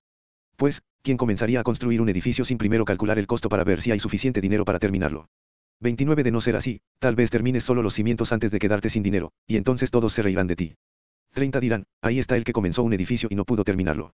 31 O que rey entraría en guerra con otro rey sin primero sentarse con sus consejeros para evaluar si su ejército de 10.000 puede vencer a los 20.000 soldados que marchan contra él. 32 Y, si no puede, enviará una delegación para negociar las condiciones de paz mientras el enemigo todavía esté lejos. 33 Así que no puedes convertirte en mi discípulo sin dejar todo lo que posees. 34 La sal es buena para condimentar, pero si pierde su sabor, ¿cómo la harán salada de nuevo? 35 La sal sin sabor no sirve ni para la tierra ni para el abono. Se tira. El que tenga oídos para oír debe escuchar y entender. 15. Parábola de la oveja perdida. Uno los cobradores de impuestos y otros pecadores de mala fama a menudo venían a escuchar las enseñanzas de Jesús. 2. Por eso los fariseos y los maestros de la ley religiosa se quejaban de que Jesús se juntaba con semejantes pecadores, y hasta comía con ellos. 3. Entonces Jesús les contó la siguiente historia. 4. Si un hombre tiene 100 ovejas y una de ellas se pierde, ¿qué hará? No dejará las otras 99 en el desierto y saldrá a buscar la perdida hasta que la encuentre. 5. Y, cuando la encuentre, la cargará con alegría en sus hombros y la llevará a su casa. 6. Cuando llegue, llamará a sus amigos y vecinos y les dirá, alégrense conmigo porque encontré mi oveja perdida. 7. De la misma manera, hay más alegría en el cielo por un pecador perdido que se arrepiente y regresa a Dios que por 99 justos que no se extraviaron. Parábola de la moneda perdida. 8 o supongamos que una mujer tiene 10 monedas de plata y pierde una. No encenderá una lámpara y barrerá toda la casa y buscará con cuidado hasta que la encuentre. 9 y, cuando la encuentre, llamará a sus amigos y vecinos y les dirá, alégrense conmigo porque encontré mi moneda perdida. 10 de la misma manera, hay alegría en presencia de los ángeles de Dios cuando un solo pecador se arrepiente. Parábola del Hijo Perdido. 11 Para ilustrar mejor esa enseñanza, Jesús les contó la siguiente historia. Un hombre tenía dos hijos. 12 El hijo menor le dijo al padre, quiero la parte de mi herencia ahora, antes de que mueras. Entonces el padre accedió a dividir sus bienes entre sus dos hijos. Trece pocos días después, el hijo menor empacó sus pertenencias y se mudó a una tierra distante, donde derrochó todo su dinero en una vida desenfrenada. 14 Al mismo tiempo que se le acabó el dinero, hubo una gran hambruna en todo el país, y él comenzó a morirse de hambre. 15 Convenció a un agricultor local de que lo contratara, y el hombre lo envió al campo para que diera de comer a sus cerdos. 16 El joven llegó a tener tanta hambre que hasta las algarrobas con las que alimentaba a los cerdos le parecían buenas para comer, pero nadie le dio nada. 17 Cuando finalmente entró en razón, se dijo a sí mismo, en casa, hasta los jornaleros tienen comida de sobra, y aquí estoy yo, muriéndome de hambre. 18 Volveré a la casa de mi padre y le diré, Padre, he pecado contra el cielo y contra ti. 19 Ya no soy digno de que me llamen tu hijo. Te ruego que me contrates como jornalero. 20 Entonces regresó a la casa de su padre, y cuando todavía estaba lejos, su padre lo vio llegar. Lleno de amor y de compasión, corrió hacia su hijo, lo abrazó y lo besó. 21 Su hijo le dijo, Padre, he pecado contra el cielo y contra ti, y ya no soy digno de que me llamen tu hijo. 22 Sin embargo, su padre dijo a los sirvientes, Rápido, traigan la mejor túnica que haya en la casa y vístanlo. Consigan un anillo para su dedo y sandalias para sus pies. 23 Maten el ternero que hemos engordado. Tenemos que celebrar con un banquete. 24 Porque este hijo mío estaba muerto y ahora ha vuelto a la vida, estaba perdido y ahora ha sido encontrado. Entonces comenzó la fiesta. 25 Mientras tanto, el hijo mayor estaba trabajando en el campo. Cuando regresó, oyó el sonido de música y baile en la casa. 26 Y preguntó a uno de los sirvientes qué pasaba. 27. Tu hermano ha vuelto, le dijo, y tu padre mató el ternero engordado. Celebramos porque llegó a salvo. 28. El hermano mayor se enojó y no quiso entrar. Su padre salió y le suplicó que entrara. 29. Pero él respondió, todos estos años, he trabajado para ti como un burro y nunca me negué a hacer nada de lo que me pediste. Y, en todo ese tiempo, no me diste ni un cabrito para festejar con mis amigos. 30. Sin embargo, cuando este hijo tuyo regresa después de haber derrochado tu dinero en prostitutas, matas el ternero engordado para celebrar. 31. Su padre le dijo, mira, querido hijo, tú siempre has estado a mi lado y todo lo que tengo es tuyo. 32. Teníamos que celebrar este día feliz. Pues tu hermano estaba muerto y ha vuelto a la vida. Estaba perdido y ahora ha sido encontrado. 16. Parábola del administrador astuto. Un Jesús les contó la siguiente historia a sus discípulos, había cierto hombre rico que tenía un administrador que manejaba sus negocios. Un día llegó la noticia de que el administrador estaba malgastando el dinero de su patrón. Dos entonces el patrón lo llamó y le dijo, ¿qué es esto que oigo acerca de ti? Prepara un informe final porque voy a despedirte. 3. El administrador pensó, ¿y ahora qué haré? Mi jefe me ha despedido. No tengo fuerzas para cavar zanjas y soy demasiado orgulloso para mendigar. 4. ya sé cómo asegurarme de que tendré muchos amigos que me recibirán en sus casas cuando mi patrón me despida. 5. Entonces invitó a todo el que le debía dinero a su patrón para conversar sobre la situación. Le preguntó al primero, ¿cuánto debes a mi patrón? 6. El hombre contestó, le debo 3.000 litros de aceite de oliva. Entonces el administrador le dijo, toma la factura y cámbiala a 1.500 litros. 7. Le preguntó al siguiente, ¿cuánto le debes tú? Le debo mil medidas de trigo, respondió. Toma la factura y cámbiala a 800 medidas, le dijo. 8. El hombre rico tuvo que admirar a este pícaro deshonesto por su astucia. Y la verdad es que los hijos de este mundo son más astutos al lidiar con el mundo que los rodea que los hijos de la luz. 9. Aquí está la lección, usen sus recursos mundanos para beneficiar a otros y para hacer amigos. Entonces, cuando esas posesiones terrenales se acaben, ellos les darán la bienvenida a un hogar eterno. 10. Si son fieles en las cosas pequeñas, serán fieles en las grandes, pero si son deshonestos en las cosas pequeñas, no actuarán con honradez en las responsabilidades más grandes. 11. Entonces, si no son confiables con las riquezas mundanas, ¿quién les confiará las verdaderas riquezas del cielo? 12. Y si no son fieles con las cosas de otras personas, ¿por qué se les debería confiar lo que es de ustedes? 13. Nadie puede servir a dos amos. Pues odiará a uno y amará al otro, será leal a uno y despreciará al otro. No se puede servir a Dios y al dinero. 14 Los fariseos, que amaban mucho su dinero, oyeron todo eso y se burlaron de Jesús. 15 Entonces él les dijo, a ustedes les encanta aparecer como personas rectas en público, pero Dios conoce el corazón. Lo que este mundo honra es detestable a los ojos de Dios. 16 Hasta el tiempo de Juan el Bautista, la ley de Moisés y el mensaje de los profetas fueron sus guías, pero ahora se predica la buena noticia del reino de Dios, y todos están ansiosos por entrar. 17 Eso no significa que la ley haya perdido su fuerza. Es más fácil que el cielo y la tierra desaparezcan, a que el más pequeño punto de la ley de Dios sea anulado. 18 Por ejemplo, un hombre que se divorcia de su esposa y se casa con otra comete adulterio, y el que se case con una mujer divorciada de su esposo comete adulterio. Parábola del rico y Lázaro. 19 Jesús dijo, había un hombre rico que se vestía con gran esplendor en púrpura y lino de la más alta calidad y vivía rodeado de lujos. 20 Tirado a la puerta de su casa había un hombre pobre llamado Lázaro, quien estaba cubierto de llagas. 21 Mientras Lázaro estaba tendido, deseando comer las sobras de la mesa del hombre rico, los perros venían y le lamían las llagas abiertas. 22 Con el tiempo, el hombre pobre murió, y los ángeles lo llevaron a estar con Abraham. El hombre rico también murió y fue enterrado. 23 Y su alma fue al lugar de los muertos. Allí, en medio del tormento, vio a Abraham a lo lejos con Lázaro junto a él. 24 El hombre rico gritó, Padre Abraham, ten piedad. Envíame a Lázaro para que moje la punta de su dedo en agua y refresque mi lengua. Estoy en angustia en estas llamas. 25 Abraham le dijo, Hijo, recuerda que tuviste todo lo que quisiste durante tu vida, y Lázaro no tuvo nada. Ahora él está aquí recibiendo consuelo y tú estás en angustia. 26 Además, hay un gran abismo que nos separa. Ninguno de nosotros puede cruzar hasta allí, y ninguno de ustedes puede cruzar hasta aquí. 27 Entonces el hombre rico dijo, Por favor, padre Abraham, al menos envíalo a la casa de mi padre. 28 Tengo cinco hermanos y quiero advertirles que no terminen en este lugar de tormento. 29 Abraham le dijo, Moisés y los profetas ya les advirtieron. Tus hermanos pueden leer lo que ellos escribieron. 30 El hombre rico respondió, No, padre Abraham. Pero si se les envía a alguien de los muertos ellos se arrepentirán de sus pecados y volverán a Dios. 31 Pero Abraham le dijo, Si no escuchan a Moisés y a los profetas, no escucharán por más que alguno se levantara de los muertos. 17. Enseñanzas acerca del perdón y la fe. Uno cierto día, Jesús dijo a sus discípulos, siempre habrá tentaciones para pecar, pero qué aflicción le espera a la persona que provoca la tentación. Dos sería mejor que se arrojara al mar con una piedra de molino alrededor del cuello que hacer que uno de estos pequeños caiga en pecado. 3. Así que, cuídense. Si un creyente peca, repréndelo, luego, si hay arrepentimiento, perdónalo. 4. Aun si la persona te agravia siete veces al día y cada vez regresa y te pide perdón, debes perdonarla. 5. Los apóstoles le dijeron al Señor, muéstranos cómo aumentar nuestra fe. 6. El Señor respondió, si tuvieran fe, aunque fuera tan pequeña como una semilla de mostaza, podrían decirle a este árbol, desarraígate y échate al mar, y les obedecería. 7. Cuando un sirviente vuelve de arar o de cuidar las ovejas, ¿acaso su patrón le dice, ven y come conmigo? 8. No, le dirá, prepara mi comida, ponte el delantal y sírveme mientras como. Luego puedes comer tú. 9. Y le agradece el amo al sirviente por hacer lo que se le dijo que hiciera.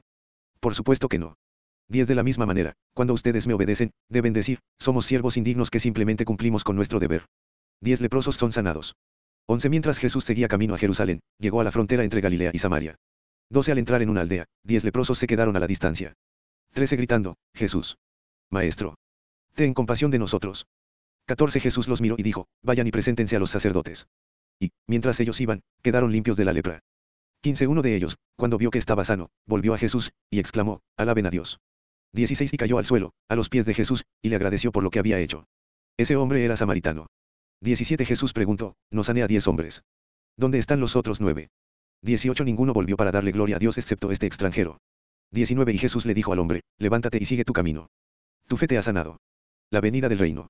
21 día, los fariseos le preguntaron a Jesús, ¿cuándo vendrá el reino de Dios? Jesús contestó, no pueden descubrir el reino de Dios por medio de señales visibles. 21 Nunca podrán decir, aquí está, o, está por allí, porque el reino de Dios ya está entre ustedes. 22 Entonces dijo a sus discípulos, se acerca el tiempo en que desearán ver el día que el Hijo del Hombre regrese, pero no lo verán. 23 Algunos les dirán, miren, allí está el Hijo del Hombre, o, aquí está, pero no lo sigan. 24 Pues, así como el relámpago destella e ilumina el cielo de un extremo a otro, así será el día cuando venga el Hijo del Hombre. 25 Pero primero el Hijo del Hombre tiene que sufrir terriblemente y ser rechazado por esta generación. 26 Cuando el Hijo del Hombre regrese, será como en los días de Noé. 27 En esos días, la gente disfrutaba de banquetes, fiestas y casamientos, hasta el momento en que Noé entró en su barco y llegó el diluvio y los destruyó a todos. 28 El mundo será como en los días de Lot, cuando las personas se ocupaban de sus quehaceres diarios, comían y bebían, compraban y vendían, cultivaban y edificaban. 29 Hasta la mañana en que Lot salió de Sodoma. Entonces llovió del cielo fuego y azufre ardiente, y destruyó a todos. 30 Sí, será, todo como siempre, hasta el día en que se manifieste el Hijo del Hombre. 31 Ese día, la persona que esté en la azotea no baje a la casa para empacar. La persona que esté en el campo no regrese a su casa. 32 Recuerden lo que le pasó a la esposa de Lot. 33 Si se aferran a su vida, la perderán, pero si dejan de aferrarse a su vida, la salvarán. 34 Esa noche, dos personas estarán durmiendo en una misma cama, una será llevada y la otra, dejada. 35 Dos mujeres estarán moliendo harina juntas en un molino, una será llevada, la otra será dejada. 37 Los discípulos le preguntaron, ¿dónde sucederá eso, Señor? Jesús les contestó, así como los buitres, cuando se juntan, indican que hay un cadáver cerca, de la misma manera, esas señales revelan que el fin está cerca. 18. Parábola de la viuda persistente. Uno cierto día, Jesús les contó una historia a sus discípulos para mostrarles que siempre debían orar y nunca darse por vencidos. Dos había un juez en cierta ciudad, dijo, que no tenía temor de Dios ni se preocupaba por la gente. 3. Una viuda de esa ciudad acudía a él repetidas veces para decirle, hágame justicia en este conflicto con mi enemigo. 4. Durante un tiempo, el juez no le hizo caso, hasta que finalmente se dijo a sí mismo, no temo a Dios ni me importa la gente. 5. Pero esta mujer me está volviendo loco. Me ocuparé de que reciba justicia, porque me está agotando con sus constantes peticiones. 6. Entonces el Señor dijo, aprendan una lección de este juez injusto. 7. Si hasta él dio un veredicto justo al final, ¿acaso no creen que Dios hará justicia a su pueblo escogido que clama el día y noche? Seguirá aplazando su respuesta. 8. Les digo, que pronto les hará justicia. Pero cuando el Hijo del Hombre regrese, ¿a cuántas personas con fe encontrará en la tierra? Parábola del fariseo y el cobrador de impuestos. 9. Luego Jesús contó la siguiente historia a algunos que tenían mucha confianza en su propia rectitud y despreciaban a los demás. 10. Dos hombres fueron al templo a orar. Uno era fariseo, y el otro era un despreciado cobrador de impuestos. 11. El fariseo, de pie, apartado de los demás, hizo la siguiente oración, Te agradezco Dios, que no soy un pecador como todos los demás. Pues no engaño, no peco y no cometo adulterio. Para nada soy como ese cobrador de impuestos.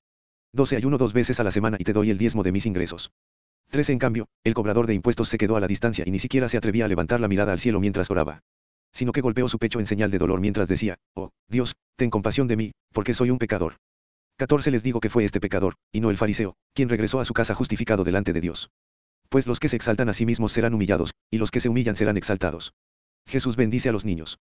15. Cierto día, algunos padres llevaron a sus hijitos a Jesús para que él los tocara y los bendijera, pero cuando los discípulos vieron esto, regañaron a los padres por molestarlo. 16 Entonces Jesús llamó a los niños y dijo a los discípulos, dejen que los niños vengan a mí. No los detengan. Pues el reino de Dios pertenece a los que son como estos niños. 17 Les digo la verdad, el que no reciba el reino de Dios como un niño nunca entrará en él. El hombre rico.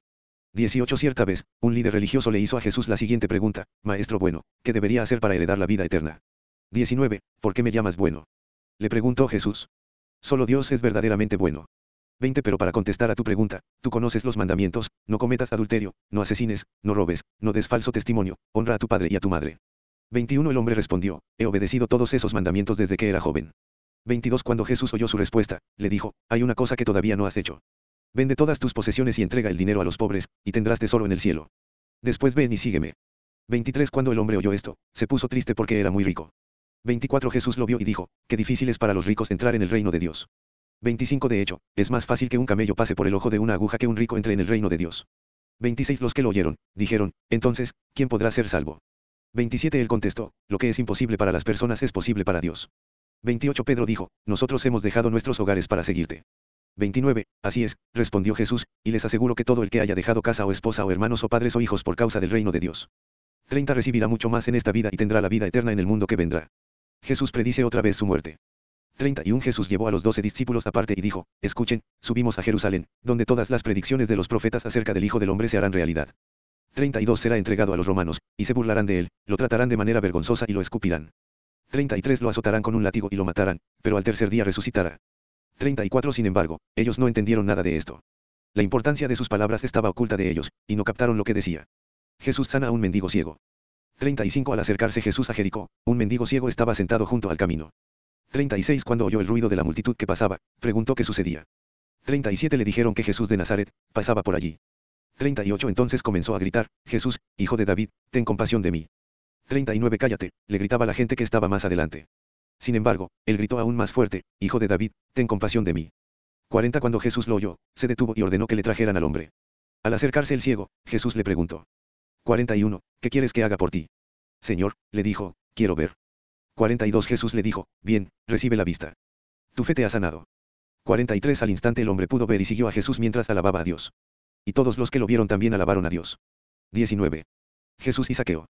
Un Jesús entró en Jericó y comenzó a pasar por la ciudad. Dos había allí un hombre llamado Saqueo. Era jefe de los cobradores de impuestos de la región y se había hecho muy rico. 3 Saqueo trató de mirar a Jesús pero era de poca estatura y no podía ver por encima de la multitud. 4 Así que se adelantó corriendo y se subió a una higuera así como lo que estaba junto al camino, porque Jesús iba a pasar por allí. 5 Cuando Jesús pasó, miró a Saqueo y lo llamó por su nombre, Saqueo. Le dijo, baja enseguida. Debo hospedarme hoy en tu casa. 6 Saqueo bajó rápidamente y, lleno de entusiasmo y alegría, llevó a Jesús a su casa. 7 Pero la gente estaba disgustada, y murmuraba, fue a hospedarse en la casa de un pecador de mala fama. 8 Mientras tanto, Saqueo se puso de pie delante del Señor y dijo, Señor, daré la mitad de mi riqueza a los pobres y, si está fea a alguien con sus impuestos, le devolveré cuatro veces más. 9 Jesús respondió, La salvación ha venido hoy a esta casa, porque este hombre ha demostrado ser un verdadero hijo de Abraham. 10 Pues el Hijo del Hombre vino a buscar y a salvar a los que están perdidos. Parábola de los diez siervos. 11 La multitud escuchaba todo lo que Jesús decía, y como ya se acercaba a Jerusalén, les contó una historia para corregir la idea de que el reino de Dios comenzaría de inmediato. 12 Les dijo, un hombre de la nobleza fue llamado a un país lejano para ser coronado rey y luego regresar.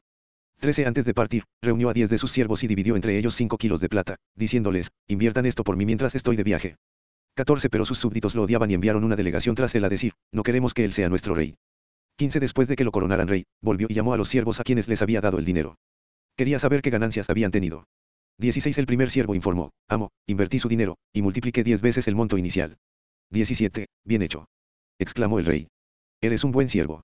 Has sido fiel con lo poco que te confié, así que como recompensa serás gobernador de diez ciudades. 18. El siguiente siervo informó, amo, invertí su dinero y multipliqué cinco veces el monto original. 19. Bien hecho. exclamó el rey. Serás gobernador de cinco ciudades. 20. Pero el tercer siervo trajo solo la suma original y dijo, amo, escondí su dinero para protegerlo. 21. Tenía miedo, porque usted es un hombre muy difícil de tratar, que toma lo que no es suyo y cosecha lo que no sembró. 22. Siervo perverso. Dijo el rey a gritos. Tus propias palabras te condenan. Si sabías que era un hombre duro que tomo lo que no es mío y cosecho lo que no sembré. 23. ¿Por qué no depositaste mi dinero en el banco? Al menos hubiera podido obtener algún interés de él. 24. Luego, dirigiéndose a los otros que estaban cerca, el rey ordenó, quiten el dinero de este siervo y dénselo al que tiene 5 kilos. 25. Pero amo, le dijeron, él ya tiene 5 kilos. 26. Sí, respondió el rey, y a los que usan bien lo que se les da, se les dará aún más, pero a los que no hacen nada se les quitará aún lo poco que tienen. 27. En cuanto a esos enemigos míos que no querían que yo fuera su rey, tráiganlos y ejecútenlos aquí mismo en mi presencia. Entrada triunfal de Jesús. 28. Después de contar esa historia, Jesús siguió rumbo a Jerusalén, caminando delante de sus discípulos.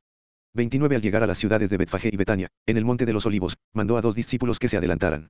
30. Vayan a la aldea que está allí, les dijo. Al entrar, verán un burrito atado, que nadie ha montado jamás desátenlo y tráiganlo aquí. 31 Si alguien les pregunta, ¿por qué desatan al burrito? Simplemente digan, el Señor lo necesita. 32 Así que ellos fueron y encontraron el burrito tal como lo había dicho el Señor.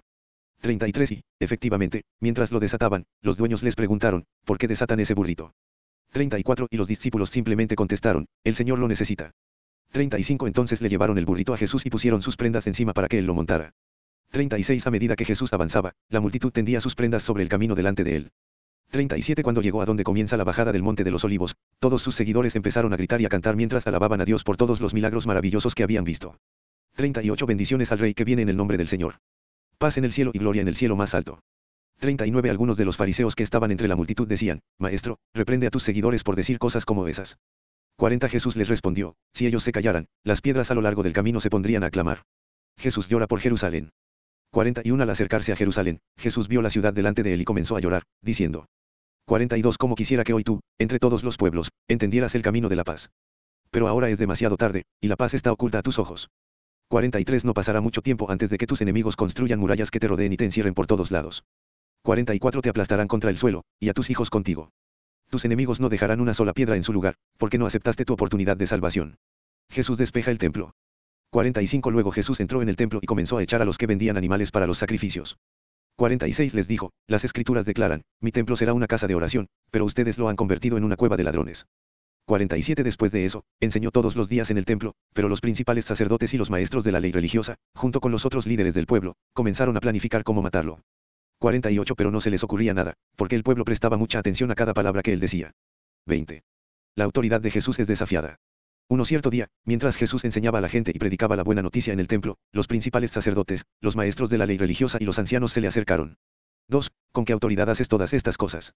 Le reclamaron. ¿Quién te dio el derecho?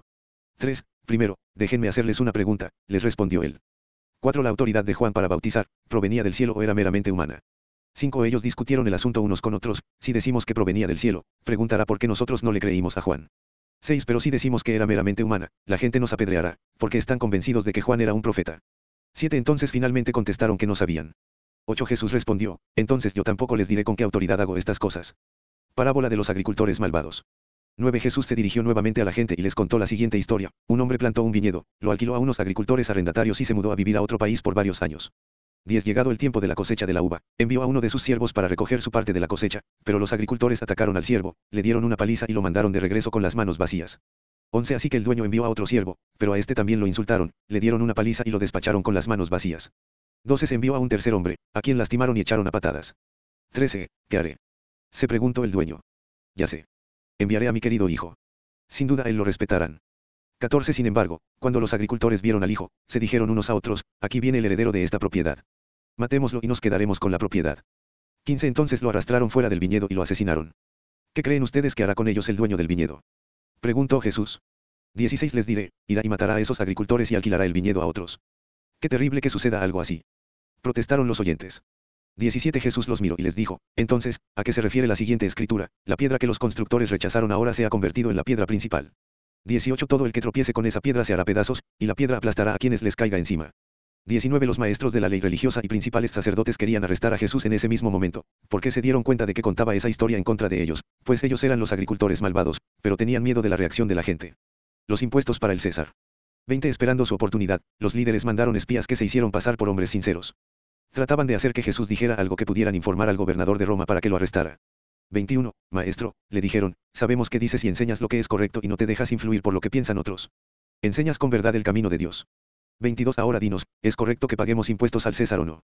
23. Jesús se dio cuenta de la trampa y dijo. 24. Muéstrenme una moneda romana. ¿A quién pertenecen la imagen y el título grabados en la moneda? Al César, contestaron. 25. Bien, dijo, entonces den al César lo que pertenece al César y den a Dios lo que pertenece a Dios. 26. Así que no pudieron atraparlo por lo que decía en público. En cambio, quedaron asombrados de su respuesta y se callaron. Discusión sobre la resurrección. 27 Después se acercaron a Jesús algunos saduceos, líderes religiosos que dicen que no hay resurrección de los muertos. 28 Le plantearon la siguiente pregunta, Maestro, Moisés nos dio una ley que dice que si un hombre muere y deja a una esposa sin haber tenido hijos, su hermano debe casarse con la viuda y darle un hijo para que el nombre del hermano continúe. 29 Ahora bien, supongamos que había siete hermanos. El mayor se casó y murió sin dejar hijos. 30 Entonces el segundo hermano se casó con la viuda, pero él también murió. 31 Luego el tercer hermano se casó con ella. Lo mismo sucedió con los siete, quienes murieron sin dejar hijos. 32 Por último, la mujer también murió. 33 Entonces dinos, ¿de quién será esposa en la resurrección? Pues los siete estuvieron casados con ella. 34 Jesús respondió, el matrimonio es para las personas aquí en la tierra. 35 Pero en el mundo que vendrá, los que sean dignos de ser levantados de los muertos no se casarán, ni se darán en casamiento. 36 Ni volverán a morir. En este sentido, serán como ángeles. Ellos son hijos de Dios e hijos de la resurrección. 37 Ahora bien, en cuanto a si los muertos resucitarán, hasta Moisés demostró esto cuando escribió acerca de la zarza que ardía. Mucho después de que Abraham, Isaac y Jacob murieron, él se refirió al Señor como, el Dios de Abraham, el Dios de Isaac y el Dios de Jacob. 38 Por lo tanto, Él es Dios de los que están vivos, no de los muertos, porque todos están vivos para Él. 39 Bien dicho, maestro, comentaron algunos de los maestros de la ley religiosa que estaban allí. 40 Y después nadie se atrevió a hacerle más preguntas. ¿De quién es hijo el Mesías? 41 Entonces Jesús les planteó una pregunta, ¿cómo es que se dice que el Mesías es hijo de David? 42 Pues David mismo escribió en el libro de los Salmos, el Señor le dijo a mi Señor, siéntate en el lugar de honor a mi derecha. 43 Hasta que humilla a tus enemigos y los ponga por debajo de tus pies. 44 Si David llamó al Mesías, Señor, ¿cómo es posible que el Mesías sea su hijo? 45 Entonces, mientras la multitud escuchaba, se dirigió a sus discípulos y les dijo. 46 Cuídense de los maestros de la ley religiosa. Pues les gusta pavonearse en túnicas largas y sueltas y les encanta recibir saludos respetuosos cuando caminan por las plazas y cómo les encanta ocupar los asientos de honor en las sinagogas y sentarse a la mesa principal en los banquetes. 47 Sin embargo, estafan descaradamente a las viudas para apoderarse de sus propiedades y luego pretenden ser piadosos haciendo largas oraciones en público. Por eso, serán castigados con más severidad. 21. La ofrenda de la viuda. Uno Mientras Jesús estaba en el templo, observó a los ricos que depositaban sus ofrendas en la caja de las ofrendas. 2 Luego pasó una viuda pobre y echó dos monedas pequeñas. 3 Les digo la verdad, dijo Jesús, esta viuda pobre ha dado más que todos los demás. Cuatro pues ellos dieron una mínima parte de lo que les sobraba, pero ella, con lo pobre que es, dio todo lo que tenía. Jesús predice el futuro. 5. Algunos de sus discípulos comenzaron a hablar acerca del majestuoso trabajo hecho en piedra del templo y de las decoraciones conmemorativas que adornaban las paredes. Pero Jesús les dijo. 6. Viene el tiempo cuando todo esto será demolido por completo. No quedará ni una sola piedra sobre otra. 7. Maestro, le preguntaron, ¿cuándo sucederá todo eso? ¿Qué señal nos indicará que esas cosas están por ocurrir? 8. Él les contestó, no dejen que nadie los engañe, porque muchos vendrán en mi nombre y afirmarán, yo soy el Mesías, y dirán, el tiempo ha llegado, pero no les crean. 9. Cuando oigan de guerras y de levantamientos, no se dejen llevar por el pánico. Es verdad, esas cosas deben suceder primero, pero el fin no vendrá inmediatamente después. 10. Luego agregó, una nación entrará en guerra con otra, y un reino con otro reino. 11. Habrá grandes terremotos, hambres y plagas en muchos países, y sucederán cosas aterradoras y grandes señales milagrosas del cielo. 12. Pero antes de que ocurra todo eso, habrá un tiempo de gran persecución los arrastrarán a las sinagogas y a las prisiones, y serán sometidos a juicio ante reyes y gobernantes, todo por ser mis seguidores. 13 Pero esa será una oportunidad para que ustedes les hablen de mí. 14 Así que no se preocupen de antemano por cómo contestarán los cargos en su contra. 15 Porque yo les daré las palabras apropiadas y tal sabiduría que ninguno de sus adversarios podrá responderles o refutarlos. 16 Aún sus seres más cercanos, padres, hermanos, familiares y amigos, los traicionarán. Incluso algunos de ustedes los matarán. 17 Todos los odiarán por ser mis seguidores. 18 Pero ni un solo cabello de su cabeza perecerá. 19 Al mantenerse firmes, ganarán su alma. 20 Cuando vean a Jerusalén rodeada de ejércitos, entonces sabrán que ha llegado el tiempo de su destrucción. 21 Entonces los que estén en Judea huyan a las colinas. Los que estén en Jerusalén deben salir, y los que estén en el campo no deben volver a la ciudad. 22 Pues serán días de la venganza de Dios, y las palabras proféticas de las Escrituras se cumplirán. 23 Qué terribles serán esos días para las mujeres embarazadas y para las madres que amamantan. Pues habrá desastre en la tierra y gran enojo contra este pueblo. 24 Los matarán a espada o serán enviados cautivos a todas las naciones del mundo. Y Jerusalén será pisoteada por los gentiles hasta que el tiempo de los gentiles llegue a su fin. 25 Y habrá señales extrañas en el sol, en la luna y en las estrellas. Y aquí en la tierra, las naciones del mundo estarán en caos, perplejas por los mares rugientes y las mareas extrañas. 26 La gente quedará aterrada de lo que verá venir sobre la tierra, porque los poderes de los cielos serán sacudidos. 27 Entonces todos verán al Hijo del Hombre venir en una nube con poder y gran gloria. 28 Por lo tanto, cuando todas estas cosas comiencen a suceder, pónganse de pie y levanten la mirada, porque la salvación está cerca. 29 Luego les dio la siguiente ilustración, fíjense en la higuera o en cualquier otro árbol. 30 Cuando brotan las hojas, ustedes saben que el verano se acerca sin que nadie les diga. 31 De la misma manera, cuando vean que suceden todas estas cosas, sabrán que el reino de Dios está cerca. 32 Les digo la verdad, no pasará esta generación hasta que hayan sucedido todas estas cosas. 33 El cielo y la tierra desaparecerán, pero mis palabras no desaparecerán jamás. 34 Tengan cuidado. No dejen que su corazón se entorpezca con parrandas y borracheras, ni por las preocupaciones de esta vida. No dejen que ese día los agarre desprevenidos. 35 Como una trampa. Pues ese día vendrá sobre cada ser viviente de la tierra. 36 Manténganse siempre alerta. Y oren para que sean suficientemente fuertes para escapar de los horrores que vendrán y para presentarse delante del Hijo del Hombre. 37 Cada día Jesús iba al templo a enseñar y cada tarde regresaba a pasar la noche en el monte de los olivos. 38 Todas las mañanas, desde muy temprano, las multitudes se reunían en el templo para escucharlo. 22. Judas acuerda traicionar a Jesús. Un se acercaba el festival de los panes sin levadura, también llamado Pascua. Dos Los principales sacerdotes y los maestros de la ley religiosa tramaban de qué manera matar a Jesús, pero tenían miedo de la reacción de la gente. 3 Entonces Satanás entró en Judas Iscariote, uno de los doce discípulos. 4. ¿Quién fue a ver a los principales sacerdotes y a los capitanes de la guardia del templo para hablar con ellos sobre la mejor manera de traicionar a Jesús? 5. Ellos quedaron complacidos y prometieron darle dinero. 6. Judas aceptó y comenzó a buscar una oportunidad para traicionar a Jesús de modo que ellos pudieran arrestarlo cuando las multitudes no estuvieran rodeándolo. La última cena. 7. Llegó el festival de los panes sin levadura, cuando se sacrifica el cordero de la Pascua. 8. Jesús mandó que Pedro y Juan se adelantaran y les dijo, vayan y preparen la cena de Pascua, para que podamos comerla juntos. 9. ¿Dónde quieres que la preparemos? Le preguntaron. 10. Él contestó, en cuanto entren en Jerusalén, les saldrá al encuentro un hombre que lleva un cántaro de agua. Síganlo. En la casa donde él entre. 11. Díganle al dueño, el maestro pregunta, ¿dónde está el cuarto de huéspedes en el que puedo comer la cena de Pascua con mis discípulos? 12. Él los llevará a un cuarto grande en el piso de arriba, que ya está listo. Allí deben preparar nuestra cena. 13. Ellos fueron a la ciudad y encontraron todo como Jesús les había dicho y allí prepararon la cena de Pascua. 14. Cuando llegó la hora, Jesús y los apóstoles se sentaron juntos a la mesa. 15 Jesús dijo, he tenido muchos deseos de comer esta Pascua con ustedes antes de que comiencen mis sufrimientos. 16 Pues ahora les digo que no volveré a comerla hasta que su significado se cumpla en el reino de Dios. 17 Luego tomó en sus manos una copa de vino y le dio gracias a Dios por ella. Entonces dijo, tomen esto y repártanlo entre ustedes. 18 Pues no volveré a beber vino hasta que venga el reino de Dios. 19 Tomó un poco de pan y dio gracias a Dios por él. Luego lo partió en trozos, lo dio a sus discípulos y dijo, esto es mi cuerpo, el cual es entregado por ustedes. Hagan esto en memoria de mí. 20 Después de la cena, tomó en sus manos otra copa de vino y dijo, Esta copa es el nuevo pacto entre Dios y su pueblo, un acuerdo confirmado con mi sangre, la cual es derramada como sacrificio por ustedes. 21 Pero aquí en esta mesa, sentado entre nosotros como un amigo, está el hombre que me traicionará. 22 Pues está establecido que el Hijo del Hombre tiene que morir. Pero qué aflicción le espera a aquel que lo traiciona. 23 Los discípulos comenzaron a preguntarse unos a otros quién sería capaz de hacer semejante cosa. 24 Después comenzaron a discutir quién sería el más importante entre ellos. 25 Jesús les dijo, en este mundo, los reyes y los grandes hombres tratan a su pueblo con prepotencia, sin embargo, son llamados, amigos del pueblo. 26 Pero entre ustedes será diferente. El más importante de ustedes deberá tomar el puesto más bajo, y el líder debe ser como un sirviente. 27 ¿Quién es más importante, el que se sienta a la mesa o el que la sirve? El que se sienta a la mesa, por supuesto. Pero en este caso no, pues yo estoy entre ustedes como uno que sirve. 28 Ustedes han estado conmigo durante mis tiempos de prueba. 29 Así como mi padre me concedió un reino, yo ahora les concedo el derecho. 30 de comer y beber a mi mesa en mi reino, y se sentarán sobre tronos y juzgarán a las doce tribus de Israel. Jesús predice la negación de Pedro. 31 Simón, Simón, Satanás ha pedido zarandear a cada uno de ustedes como si fueran trigo. 32 Pero yo he rogado en oración por ti, Simón, para que tu fe no falle, de modo que cuando te arrepientas y vuelvas a mí fortalezcas a tus hermanos.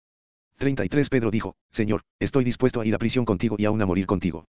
34 Jesús le respondió, Pedro, déjame decirte algo. Mañana por la mañana, antes de que cante el gallo, negarás tres veces que me conoces. 35 Entonces Jesús les preguntó, cuando los envié a predicar la buena noticia y no tenían dinero ni bolso de viaje ni otro par de sandalias, ¿les faltó algo? No, respondieron ellos.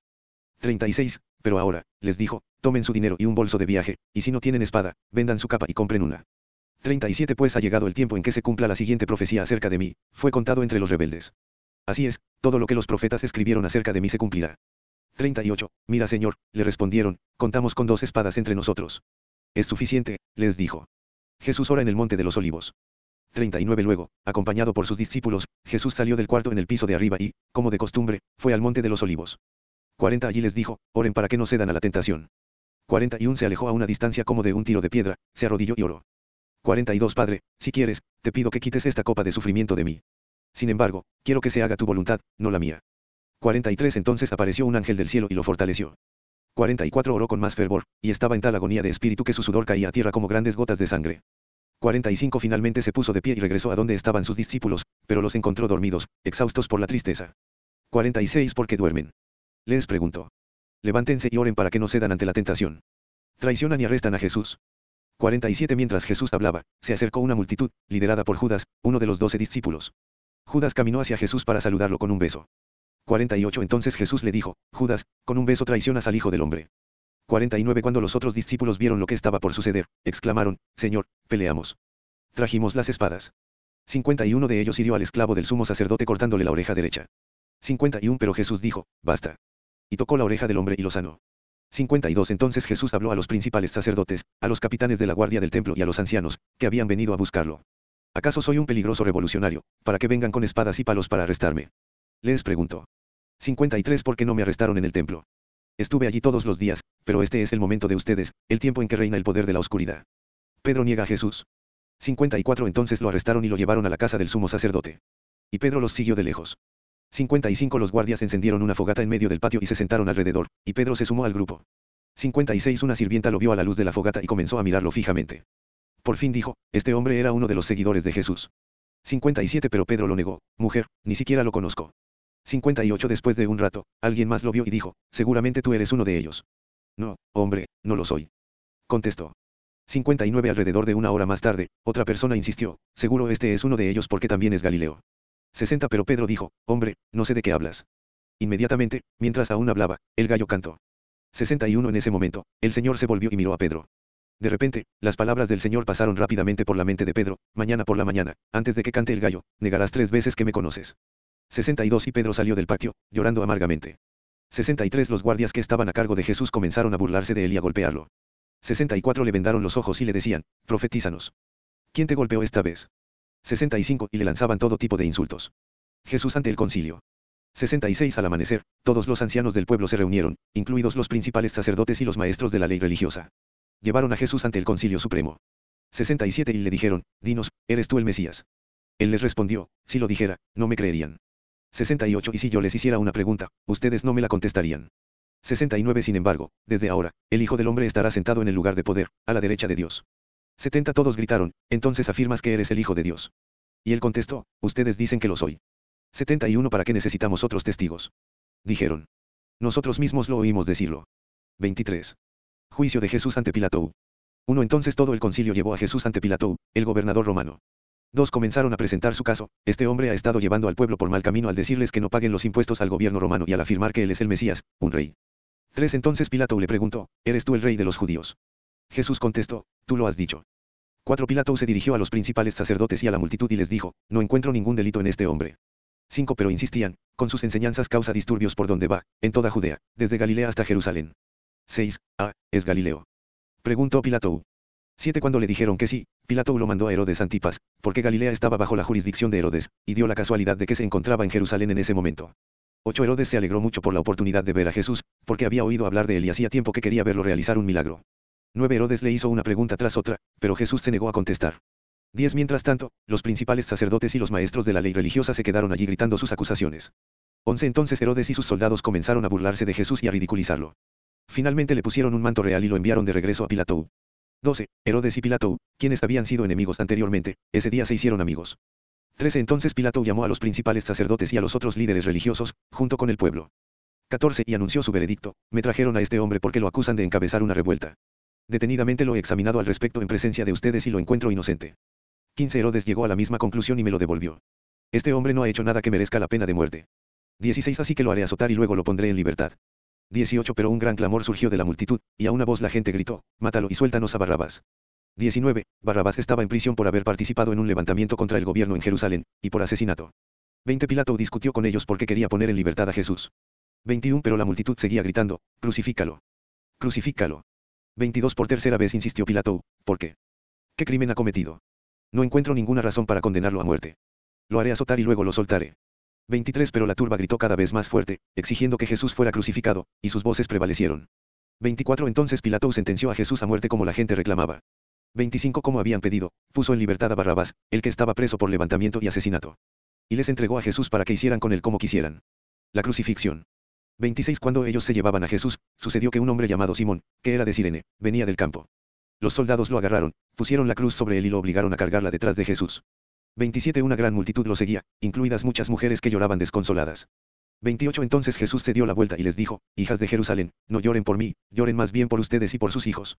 29 Pues vienen días cuando dirán, Dichosas las mujeres que no tienen hijos, los vientres que no dieron a luz y los pechos que no amamantaron. 30 La gente suplicará a los montes, caigan sobre nosotros, y rogará a las colinas, entiérrenos. 31 Pues, si estas cosas suceden cuando el árbol está verde, ¿qué pasará cuando esté seco? 32 Llevaron a otros dos, ambos criminales, para ser ejecutados con Jesús. 33 Cuando llegaron a un lugar llamado la calavera, lo clavaron en la cruz y a los criminales también, uno a su derecha y otro a su izquierda. 34 Jesús dijo, Padre, perdónalos, porque no saben lo que hacen. Y los soldados sortearon su ropa, tirando los dados. 35 La multitud observaba, y los líderes se burlaban. Salvó a otros, decían, que se salve a sí mismo si de verdad es el Mesías de Dios, el elegido. 36 Los soldados también se burlaban de él, al ofrecerle vino agrio para beber. 37 Y exclamaron, si eres el rey de los judíos, sálvate a ti mismo. 38 Encima de su cabeza, colocaron un letrero que decía, este es el rey de los judíos. 39 Uno de los criminales colgados junto a él se burló, así que eres el Mesías. Demuéstralo salvándote a ti mismo, y a nosotros también. 40 Pero el otro criminal protestó, ni siquiera temes a Dios ahora que estás condenado a muerte. 41 Nosotros merecemos morir por nuestros crímenes, pero este hombre no ha hecho nada malo. 42 Luego dijo, Jesús, acuérdate de mí cuando vengas en tu reino. 43 Jesús respondió, Te aseguro que hoy estarás conmigo en el paraíso. Muerte de Jesús. 44 Ya era alrededor del mediodía, y la tierra se llenó de oscuridad hasta las 3 de la tarde. 45 La luz del sol desapareció. Y, de repente, la cortina del santuario del templo se rasgó por la mitad. 46 Después Jesús gritó, Padre, encomiendo mi espíritu en tus manos. Y con esas palabras dio su último suspiro. 47 Cuando el oficial romano encargado de la ejecución vio lo que había sucedido, adoró a Dios y dijo, este hombre era inocente de verdad. 48 Y cuando todas las multitudes que habían venido a observar la ejecución vieron lo que había sucedido, regresaron a casa con gran dolor. 49 Pero los amigos de Jesús, incluidas las mujeres que lo habían seguido desde Galilea, se quedaron mirando de lejos. Entierro de Jesús. 50 Había un hombre bueno y justo llamado José. Era miembro del Concilio Supremo Judío. 51 Pero no había estado de acuerdo con la decisión y las acciones de los otros líderes religiosos. Era de la ciudad de Judea llamada Arimatea y esperaba la venida del reino de Dios. 52 Fue a Pilato y le pidió el cuerpo de Jesús. 53 Luego bajó el cuerpo de la cruz, lo envolvió en un largo lienzo de lino y lo colocó en una tumba nueva que había sido tallada en la roca. 54 Esto sucedió el viernes por la tarde, el día de preparación, cuando el día de descanso estaba por comenzar. 55 Mientras llevaban el cuerpo, las mujeres de Galilea iban detrás y vieron la tumba donde lo colocaron. 56 Luego fueron a sus casas y prepararon especias y ungüentos para ungir el cuerpo de Jesús, pero cuando terminaron ya había comenzado el día de descanso, así que descansaron como ordena la ley. 24. La resurrección. 1 El domingo, muy temprano por la mañana, las mujeres fueron a la tumba, llevando las especias que habían preparado. 2 Encontraron que la piedra de la entrada estaba corrida a un costado. 3 Entonces entraron, pero no encontraron el cuerpo del Señor Jesús. 4 Mientras estaban allí perplejas, de pronto aparecieron dos hombres vestidos con vestiduras resplandecientes. 5 Las mujeres quedaron aterradas y se inclinaron rostro en tierra. Entonces los hombres preguntaron, ¿por qué buscan entre los muertos a alguien que está vivo? 6. Él no está aquí. Ha resucitado. Recuerden lo que les dijo en Galilea. 7. Que el Hijo del Hombre debía ser traicionado y entregado en manos de hombres pecadores, y ser crucificado, y que resucitaría al tercer día. 8. Entonces ellas recordaron lo que Jesús había dicho. 9. Así que regresaron corriendo de la tumba a contarles a los once discípulos y a todos los demás lo que había sucedido. 10. Fueron María Magdalena, Juana, María la Madre de Santiago y varias mujeres más quienes contaron a los apóstoles lo que pasó.